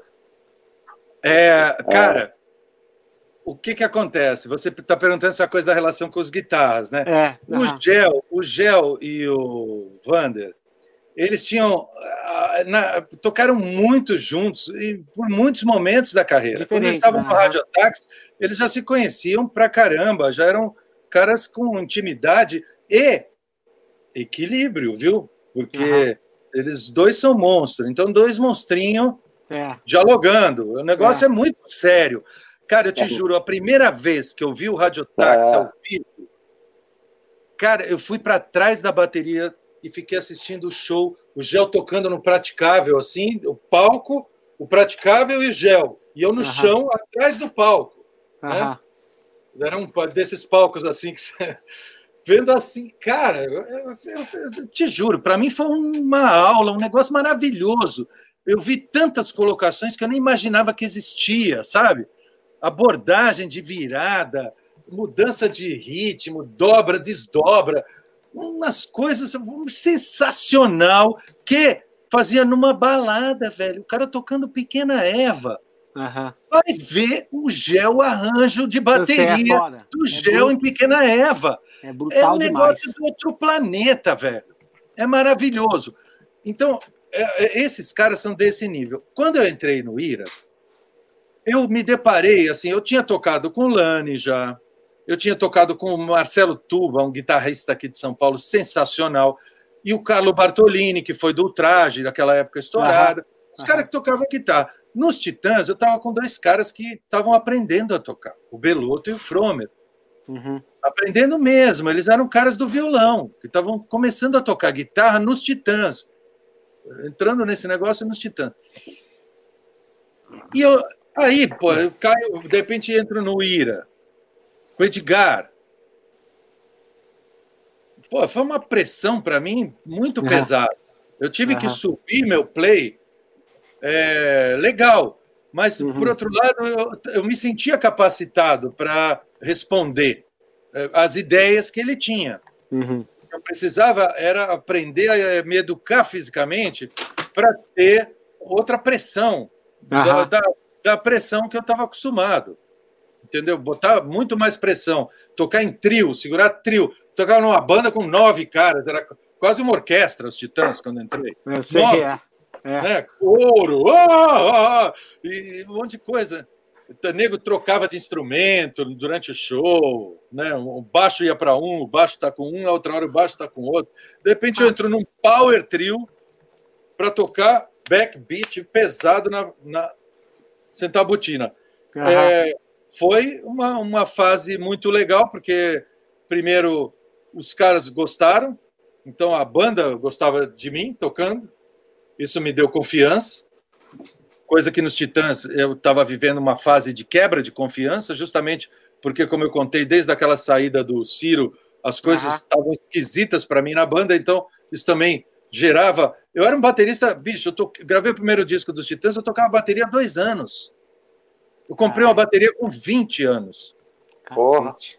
É, comecei a tocar Porra. bateria com 20 anos, entendeu? então, é, Aí eu entrei no, no IRA com 24, já estava um pouco mais, mais melhorzinho, e é, já tinha gravado um disco nas costas de experiência, já tinha também tido sentido o gosto amargo, o gosto doce do sucesso e o gosto amargo do tapete que te puxam e você se vê no ar assim, flutuando, né? Então estava mais experiente, sabia onde eu podia agregar no IRA então eu cheguei no IRA, por exemplo, e fui fazer toda a frente de business do IRA. Eu fui fazer. Falei, deixa comigo a gravadora. Eu fui me reunir com o André Midani, com Liminha, com todo mundo. Fiz um puta de um lobby para o disco do Ira ser um, um álbum, porque a filosofia da, da Warner era estar tá lançando aquela geração em compactos. Então, o primeiro disco do Magazine foi um compacto, que tinha Eu Sou Boy e Tique Tique Nervoso. O uhum. primeiro do Ultraje foi um compacto que tinha dinheiro e. Eu me amo? Eu, não, não, é, desculpa, é Eu Me Amo e. Rebelde é, sem causa? Não, não. não. É, a gente não sabemos. não, a gente não sabemos. Inútil, inútil, inútil, inútil, Que foi o primeiro sucesso deles. É. Inútil. E, é, e aí tinha o, o Agentes, o Azul 29, um grupo de bandas que o Peninha tinha contratado, seis bandas, todas saindo com compacto. Os Titãs, o, o Ira, inclusive, foi Pobre Paulista e Gritos na Multidão, ainda com Charles, um compacto que ficou preso oito meses por causa do tempo da censura do regime militar, que ainda era quando lançou. E aí, a, os Titãs foi a única banda que conseguiu sair com um LP porque os Titãs tinham cinco compositores. Não dava para retratar o que eram os Titãs no compacto, era ridículo, entendeu? Tinha vários cantores, tinha Arnaldo, Nando, Branco, é, Paulo Miklos, é, todo, um monte de gente para cair, aparecer. Então, é, é, conseguiu os Titãs e, e pela qualidade das canções e tudo, o André autorizou que o primeiro álbum dos Titãs fosse um álbum. Então eu estreiei gravando um álbum. Meu primeiro disco, eu gravei acho que 13 músicas nesse disco, tudo no clique. E gravei com o Franja na mesa de som. O, o Gel deve conhecer bem o Franja. E aí, quando chegou o segundo disco, eu já tinha conhecido todo mundo dentro da gravadora, os Titãs uhum. tinham estourado a Sonífera Ilha, o pessoal da gravadora ficou sensibilizado de eu ter sido tirado da banda, porque na gravadora eles gostavam de mim na banda, não tinha problema. Uhum. O problema estava ali, nessas histórias internas. Então, quando eu entrei para o IRA, para a banda, para o Warner, foi um, agradou ao Warner eu estar no IRA. Animal. Até porque eu já sabia como o jogo funcionava, o IRA era um tipo de artista esquisito, briguento, e os caras da gravadora não sabiam como lidar com o IRA. E então eu assumi essa frente e consegui negociar que a gente gravasse o Mudança de Comportamento como um álbum. O primeiro disco meu com o Ira foi um álbum. E eu gravei ele antes dos Titãs gravarem o segundo disco. E essa história rolou assim, no Réveillon de 84 para 85. Eu fui para esse Réveillon feliz da vida, porque estava é, muito feliz naquele ano, tinha estourado Sonífera Ilha. Eu estava com uma, uma deusa na casa dela, ia passar cinco dias no Rio, ficar lá direto, é, depois do, do, do show do Réveillon, curtindo essa, depois de um ano de sucesso e tudo mais no show da, desse show do Réveillon foi no Mamão com Açúcar, no Rio de Janeiro, numa casa na Lagoa. Foi Lobão e os Ronaldos e Titãs. Porra, cantei no show dos Ronaldos, foi uma puta de uma festa. Às duas e meia da manhã eu tô curtindo a milhão no meio do salão. O Sérgio Brito vem no meu ouvido e fala assim: amanhã tem reunião da banda às 10 horas lá no hotel cara fala isso para mim às duas e meia da manhã do dia 1 de janeiro de 1985. O cara vem e me fala isso no ouvido. Entendeu? Ele falou assim: teu emprego subiu no telhado. Foi o que ele falou assim no meu ouvido, que eu ouvi, Caralho. claro. Não tinha. Por que, que tinha uma reunião às 10 horas da manhã do dia 1 de janeiro, depois da noite de Réveillon? Tem alguma explicação? Não tinha, né? Então eu falei para você, menina, mas você via, mas você viu que isso estava chegando, André? Não, tava... eu vi nessa hora. Não, eu Entendi. via que, enfim, que tinha ficado diferente desde o Ciro, aquilo Entendi. como eu contei. Aham. Mas eu não esperava isso. Estava confiante Entendi. Que eu Aham. tinha um emprego, tinha uma banda e estava indo para um segundo disco. Nessa, só, aí ele me só uma, uma, queria fazer só um adendo. O Charles me contou, talvez você saiba disso, obviamente deve saber, né? Que ele entrou para a banda, recebeu um convite dia 25 de dezembro, no Natal. Então eles já estavam conjuminando eu, isso aí, né? Não, isso já estava, já tinha uma história acontecendo, mas eu não sabia ah, de nada disso. Não sabia de nada disso. Então, é, o que acontece? eu aviso, olha, vai acontecer isso, ter uma reunião. Já cortou meu barato, fui embora, né? Do, da, da, minha festa de Réveillon, fui embora. Dia seguinte, estou no hotel. Aí, reunião num apartamento, o, o, Sérgio Brito pega a palavra e fala assim: olha, a gente teve uma conversa aqui, fizemos uma votação, da demo, tal da democracia, e por cinco votos, é, seis votos a um, éramos oito, eu, eu não votei por seis votos a um, a gente decidiu que não quer você como baterista do próximo disco da banda. Caralho.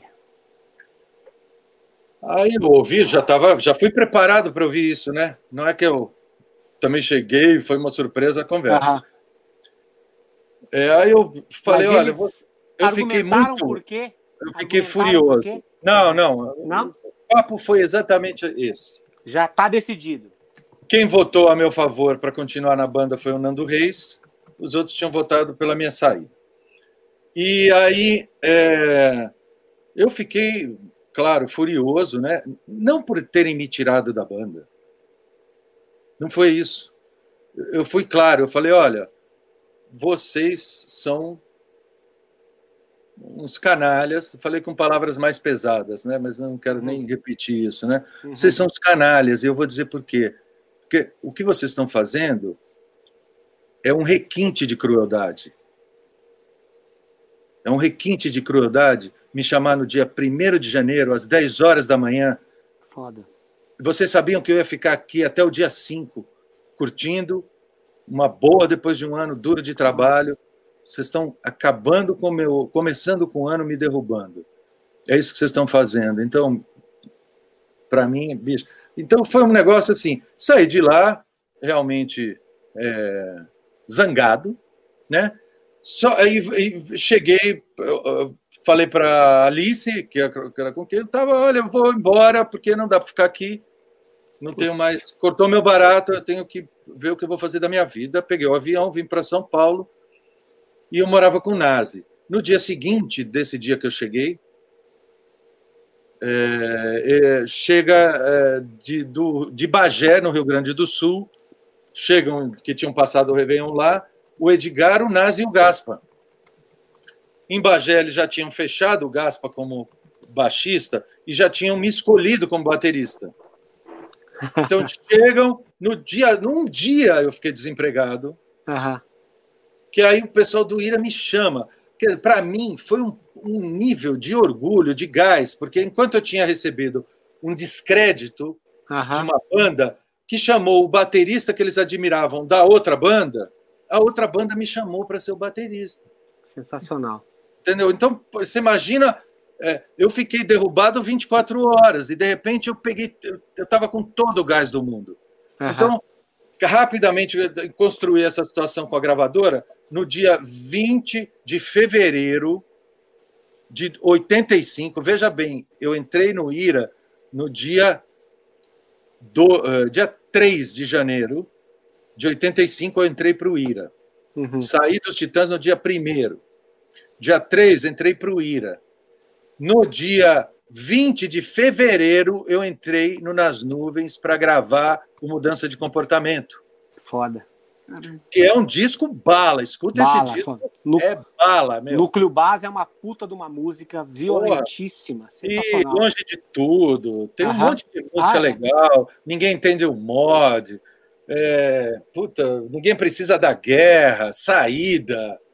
Nossa, o disco é bala, meu e, e, e, e, estava gravando o meu disco. Eu tinha sido demitido, em menos de dois meses eu estava gravando o meu primeiro disco com Ira, uhum. que é um disco que eu tenho muito orgulho até do, do que está lá registrado, a qualidade, foi o astral. A gente foi para o sítio do Gaspa, sabe aquela coisa de, de juntar a banda e ir para um sítio ensaiar? O, tinha o Pena Schmidt, produtor, foi com o Egídio, saudoso Egídio falecido, que era um engenheiro de som aqui de São Paulo. O Egídio tinha uma Kombi com um porta-estúdio, oito canais. Eles foram lá para o sítio, microfonamos tudo. A demo do, do primeiro disco foi feita com essa Kombi lá no estúdio da, do, do, da família do Gaspa. Talvez o, o Gel tenha até conhecido esse estúdio em alguma época. Sensacional. Esse, estúdio, esse sítio, perdão, não era estúdio, o sítio da família do Gaspa. Não tinha estúdio nenhum. E, e, e, é isso aí. Aproveitando aqui, ó, eu quero saber a história. Assim, todo mundo sabe desse monte de situações dentro do rock, de bandas tal. Eu quero saber de vocês, do Gel Fernandes primeiro, né? Você, você não me falou ainda sobre os arranjos de bateria da, da música você se, se esconde e você também não falou ainda, André, do, do, do arranjo de bateria, especialmente do solo do final de Envelheço da Cidade.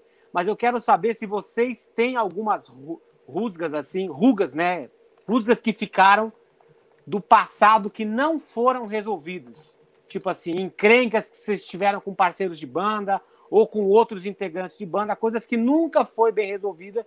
E quando vocês encontraram esse cara 10 anos depois, vocês viam que o cara te olhava com uma cara de eu tenho um problema com você que não foi resolvido ainda e eu também não quero resolver e é uma coisa que ficou para a vida de vocês.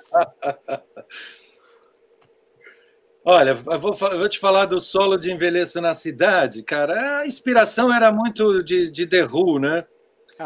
É, era uma época que a gente estava numa viagem mod mesmo, e esse disco, que é o que é o, o Vivendo e Não Aprendendo, ele está todo é, centrado nessa estética, né?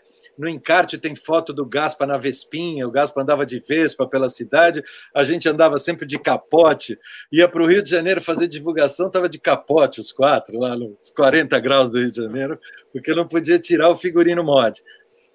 Então, é, aquelas coisas do The Who, né? Das guitarradas do, do Pete Townshend, coisa de os tontons do, do Keith Moon, era uma coisa que eu tentei do meu jeito fazer ali, né? Eu tinha uma Pearl Maple Shell japonesa que tinha um som muito legal e, e, e fiz uma coisa. O, o, o Keith Moon, uma vez eu vi uma entrevista fantástica que ele explicou o que, que é o pulo do gato do Keith Moon. Ninguém, eu nunca vi ninguém conseguir fazer uma virada parecida com as do Keith Moon. Por quê? Porque tecnicamente a virada pode ser parecida, mas ninguém acerta a afinação. Uhum. Porque o Moon ele afinava todos os tambores na mesma nota. Eu li uma, é, eu li uma entrevista dele na, na, eu li uma entrevista dele na Modern Drummer, que ele fez essa entrevista uma época que ele viveu em Los Angeles e ele gravou o único disco que ele fez na vida que não é com o The Who, como baterista. Né? Ele tem um disco dele, solo, uhum. O resto é com o The Who, e ele gravou como baterista um disco do, do John Lennon, nesse ano que ele morou em Los Angeles. É, até já ouvi esse disco uma vez e fiquei fascinado quando eu fiquei sabendo disso, porque eu ouvi antes dessa entrevista e ouvi o John Lennon e falava, bicho, é o Keith Moon na bateria. Mas, porra, parecia é ele? Na bateria. Puta, bicho, essas é. coisas são muito marca registrada. Eu já ouvi essa mesma história com Charlie Watts. Uma vez eu ouvi um som que era assim: tinha é, um monte de guitarristas, The Ed, Pete Townshend, é, vários caras marcantes num som, e a, a, bateria era o Charlie Watts. Parecia mais Rolling Stones do que tudo. Não adiantava o que os guitarristas fizessem em cima uhum. da bateria do Charlie Watts, virava Rolling Stones, cara. Que foda, Essa é muito que eu falo. O cara constrói uma base de um prédio e, bicho, faça o que você quiser, que isso aqui é sólido, que é só é, baterista. Então, o Keith Moon tem essa coisa. O segredo do Keith Moon era esse, ele afinava tudo na mesma nota. Então, o solo dele, games, né? o solo dele é um bololô. Ele fica assim. Ele vai fazendo isso em vários tambores. E conforme a profundidade, se o tambor é vazado ou não é, timbra de vários jeitos. Mas você nunca vai escutar uma virada do Keith Moon que é. Escute qualquer disco do The Who. Você nunca vai escutar Dedei, Dodô, Dedei, Dodô. Ele fazer essa brincadeira melódica assim. Ele não faz nada disso. É, é, é, ele é, é, um, é um gênio. Que Sensacional. Escrever. Tá, ô Gel, fala aí do arranjo de bateria de Você Se Esconde e fala se você tem algum problema não resolvido com uma galera, com alguém dos anos 80.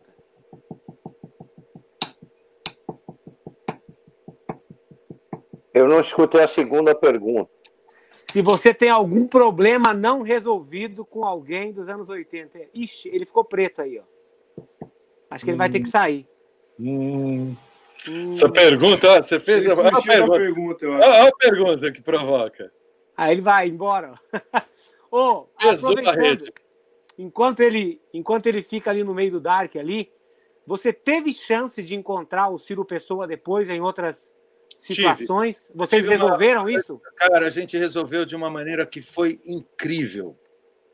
Uns anos depois, a gente já mais maduro e tal, uhum. é, com a vida e tal, ele tinha. estava fazendo uns projetos e a gente tinha um amigo em comum, um psiquiatra aqui em São Paulo, é, o, o, o Dr. Engels, e a gente passou a se encontrar na casa do Engels, vez por outra, etc. E aí me fizeram uma proposta de eu fazer um show no Guarujá, numa casa noturna lá, que estava abrindo para uns projetos alternativos, para eu bolar uma coisa num show meio alternativo nessa casa e tá, tá, tá. Aí eu chamei o Ciro. Falei, Ciro, vamos fazer uma dupla, um negócio lá de dupla? Ciro, porra, vamos, vamos já. Cara, quando a gente chega no lugar, o lugar é na Rua da Paz. Caralho a, a, casa ficava na Rua da Paz.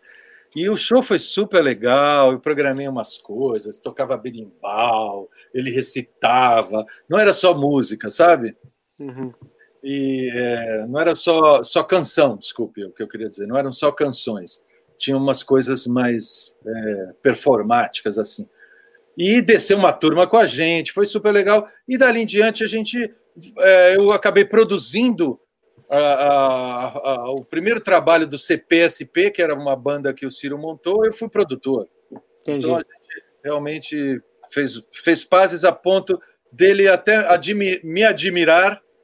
Legal. É, é, para me chamar para produzir o trabalho dele. Assim. Maravilha. Gel, você está ouvindo a gente aí legal? Mais ou tá? menos. Tá, então Vocês estão me ouvindo? Estamos, estamos bem. Vai lá então. Responde aí que é a tua vez, depois só tem mais a outra. A primeira.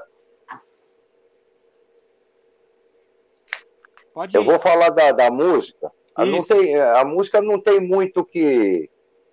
Não tem muito o que falar, não. A gente costumava fazer os arranjos, tipo, saía tocando, e, e, o que a gente fazia no alguém mostrava a música, né? Uhum. É assim, não sei o quê. Porra, vamos, então vamos tocar. Aí tocava umas duas, três vezes. Aí, porra, via que estava começando a ficar legal. Então isso aqui tá legal, vamos deixar. Como é que a gente vai fazer no começo?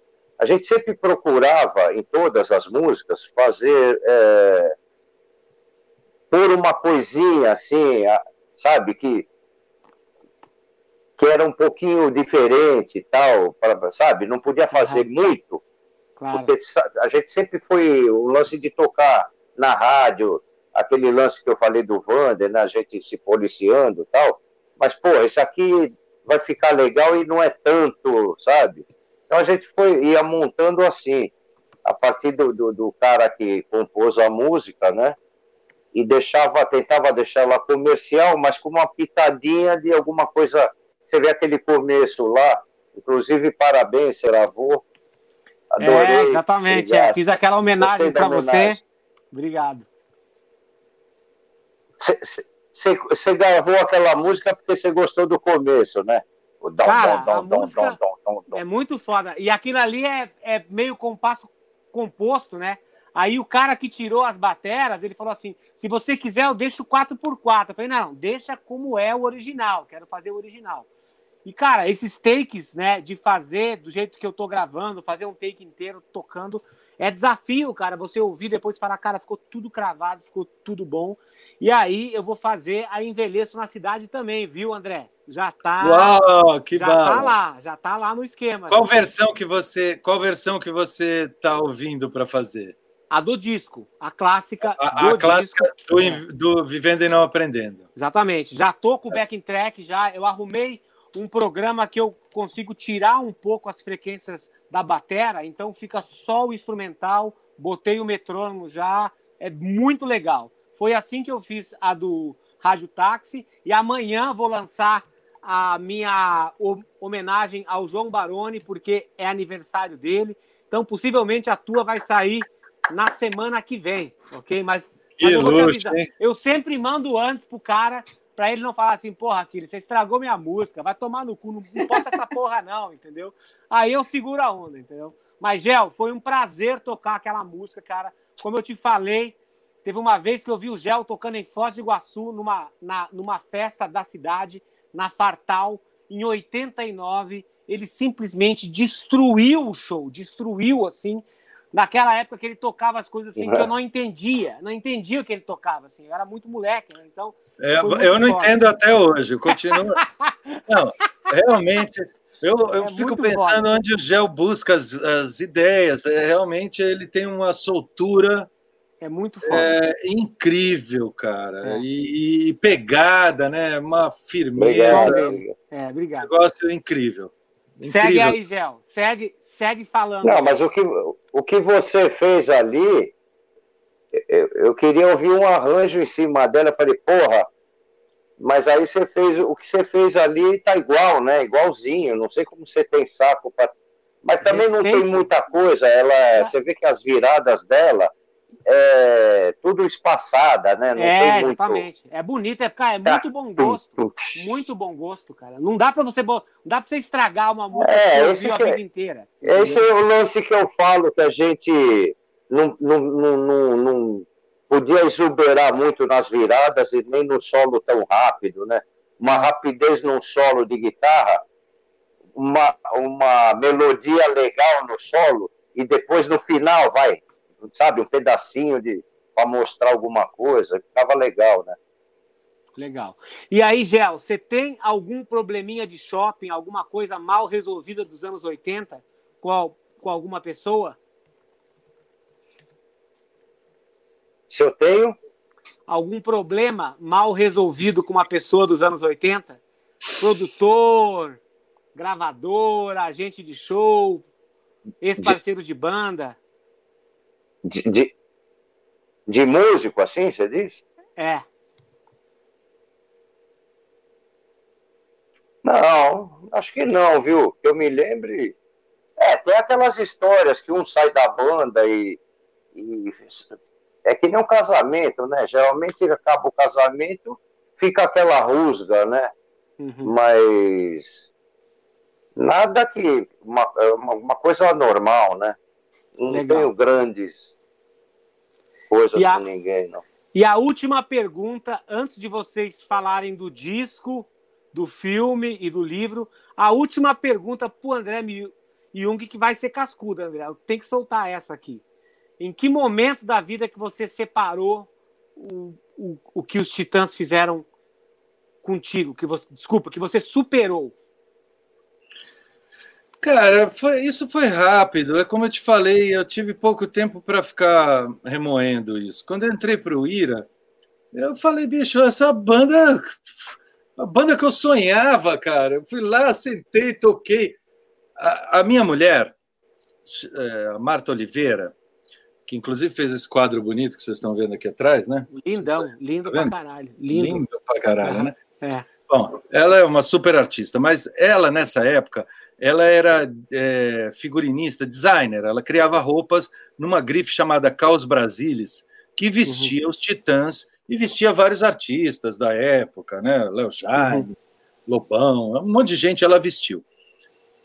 E é, houve um evento na loja, eles tinham criado uma loja linda, nova aqui em São Paulo, na Bela Sintra, perto da Avenida Paulista, aqui, da, da Caos Brasilis, que tinha crescido, e houve uma festa de apresentação da Caos Brasilis. E eu encontrei a Marta lá, a gente ainda estava muito longe de namorar, de casar e tal, a gente era amigo só. E nos encontramos lá, e teve uma conversa e ela me, me falou alguma coisa do Ira, eu não sei porquê. Eu falei assim: sabe quem é o baterista ideal para o Ira? O baterista ideal para o Ira sou eu. E nesse dia eu profetizei, amigo. Entendeu? Caralho, que foda. Aconteceu. E eu cheguei, eu tenho muito orgulho de ter feito parte do Ira.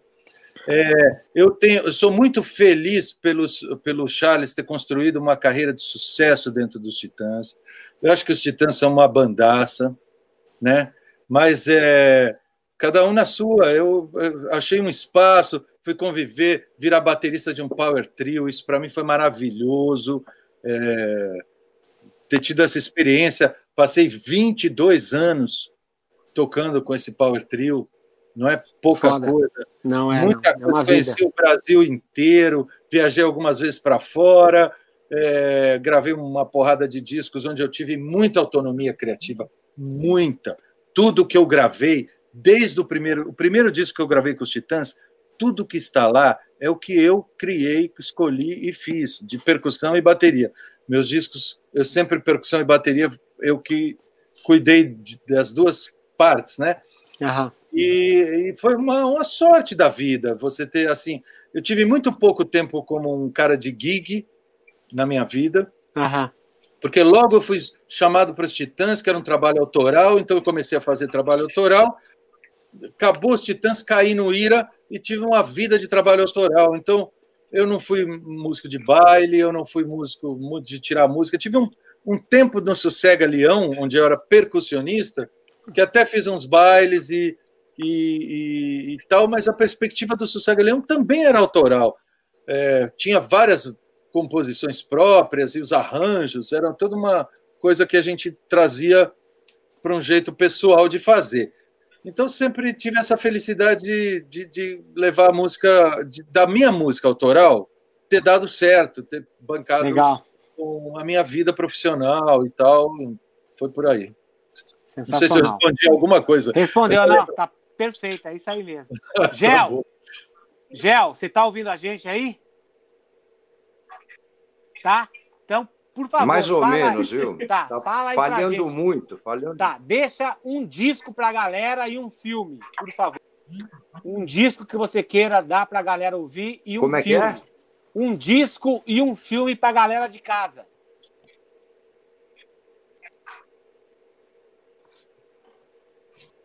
De novo. Um disco e um filme pra galera de casa assistir e ouvir. falar alto não adianta, tá? Não adianta é, falar mais alto. É. Ou, ou, passa ou não passa. Um, filme um disco para a galera ouvir? Aqui, isso, ó. é, isso aí, é. Ah, eu daria esse conselho um, um disco do Led Zeppelin que tem Good Times, Bad Times. É o primeiro, né? É. Deu para ouvir? Deu. Aham. O filme, puta, eu sou por fora de filme, viu? Eu não, eu não vejo muito a televisão faz tempo, meu. Cinema, então. Não... eu tô por fora de filme. Tá, beleza. Tudo bem. Vai lá, André. Tá bom, então em, em, disco, eu vou falar um que a gente falou hoje aqui, já que o assunto hoje girou é, muito em bateria brasileira de rock, né? É, eu, eu, vou falar do Tutti Frutti da Rita Lee. Acho que é, tem muito garoto aí que nunca ouviu, que está ouvindo a gente, que é fã do Aquiles, que é esse monstraço que é o Aquiles aí, que, enfim, tem uma linguagem bastante pesada, né? Mas é, escute o Tutti Frutti que você vai ouvir o, que o que já tinha uns bateras malucos do Brasil fazendo lá nos anos 70. É. Acho que o Tutti Frutti é de 73, esse disco. É, muito foda. Eu lembro que quando saiu, eu fiquei enlouquecido. Foi um disco que, enfim, eu ouvi até furar, não conseguia parar de ouvir. 75. É. 75. 75. Tá. Muito foda, sensacional. É. Depois, é, li, é, livro, não, filme você pediu, né? É, pode ser livro e filme se você quiser. Também. Tá, eu vou falar os dois então. Eu vou recomendar de filme o Bacurau, que é um filme brasileiro muito legal, é, que é, tem uma linguagem muito bacana que, para a meu ver, mistura Glauber Rocha com Tarantino. É, e, e, não é um filme para ser assistido querendo ver muito rigor técnico. É, é, uma coisa de ver a inventividade. É muito criativo o filme e, e é legal, e a história é bárbara, surpreendente. O filme é, é ótimo de ver. Então, Bacurau é a minha recomendação. É cinema nacional em alto nível. Legal. E livro, cara, eu vou falar de um best-seller aí que, que eu acho que todo mundo que não leu deve ler, porque é um livro que aponta várias questões muito importantes para a gente poder olhar o futuro com um pouco mais de noção sobre o que já está acontecendo. Já existe um monte de coisas em andamento que vão determinar, que, que determinam o que será o futuro. Então, é um livro de um antropólogo israelense chamado Yuval Harari. Esse cara tem alguns best-sellers, mas eu vou falar do primeiro dele, chama Sapiens uma breve história da humanidade.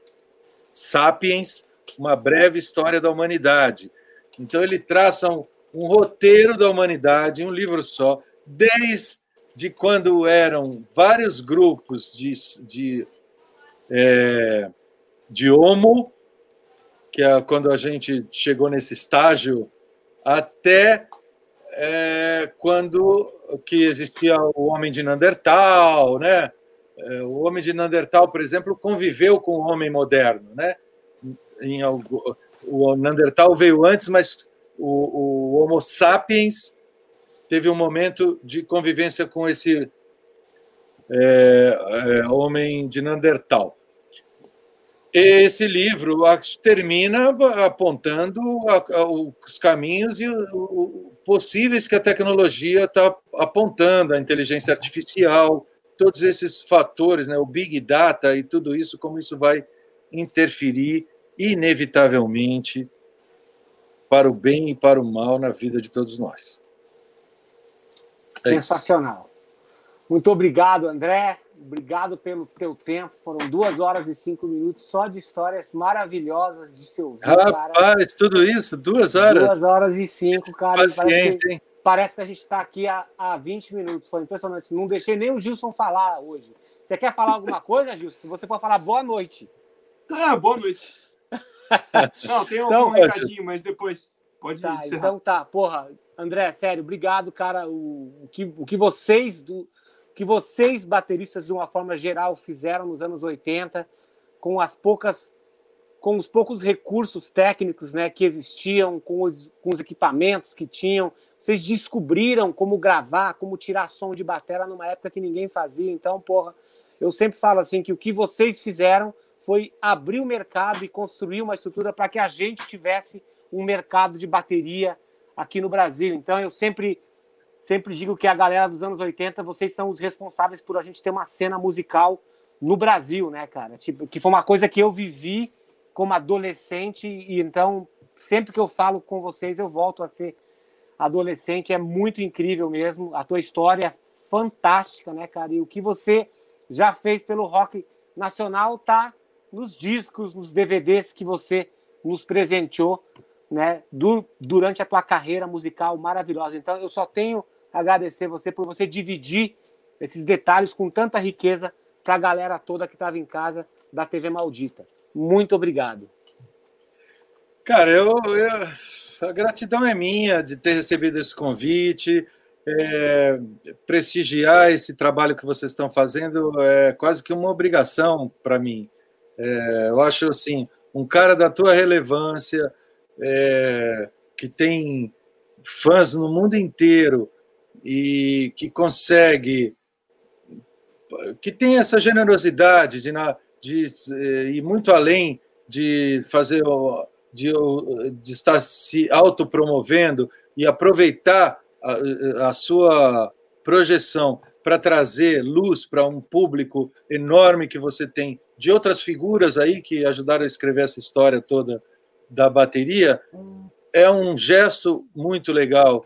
E isso somado a esse trabalho que vocês estão fazendo de levantar fundos para ajudar o pessoal das equipes técnicas que está passando dificuldade, é, cara, aqueles nota mil para você, lindão. Obrigado, Faceiro, é, obrigado. Um negócio realmente entusiasmante. É... Tá totalmente de parabéns, cara. É isso. Valeu, é, parceiro. É Show Obrigado. de bola. Gilson, a palavra é sua, senhor. Sim, só para lembrar todo mundo que a gente tem amanhã, né? Ainda. Verdade. Essa semana. É. Amanhã e depois.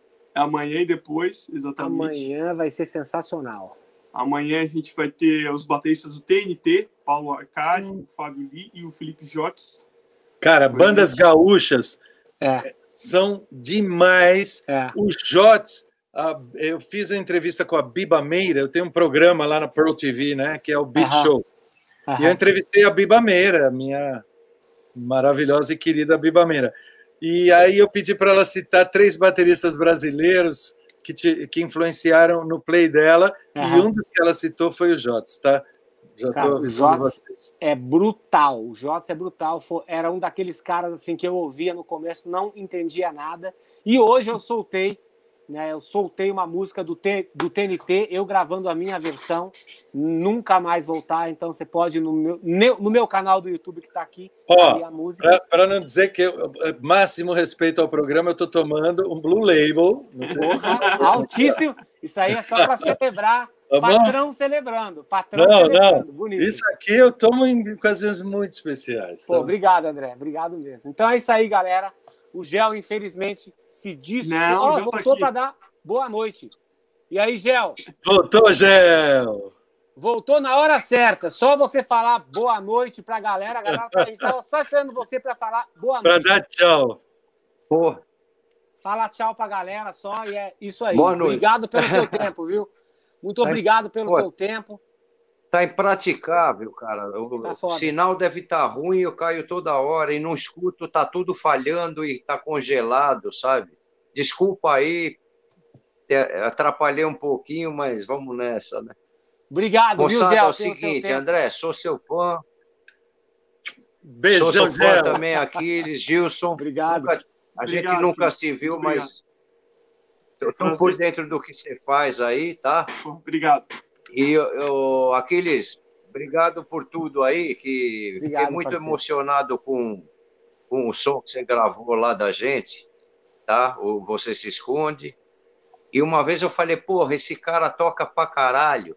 Esse cara não, nem me conhece, porra. Eu, aí um dia eu roubei tô muito vendo uma revista. Eu tô vendo uma revista, você falou de mim, quase eu chorei aqui. É isso aí. Vocês todos são importantes Obrigado na minha vida pra caralho. Aí.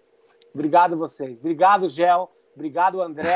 Obrigado, Gilson. E a gente se fala amanhã na TV Maldita. Obrigado, é gente. Nóis. Valeu, Gilson. Valeu. Valeu. Valeu, valeu André. Valeu, Gel. Obrigado, valeu.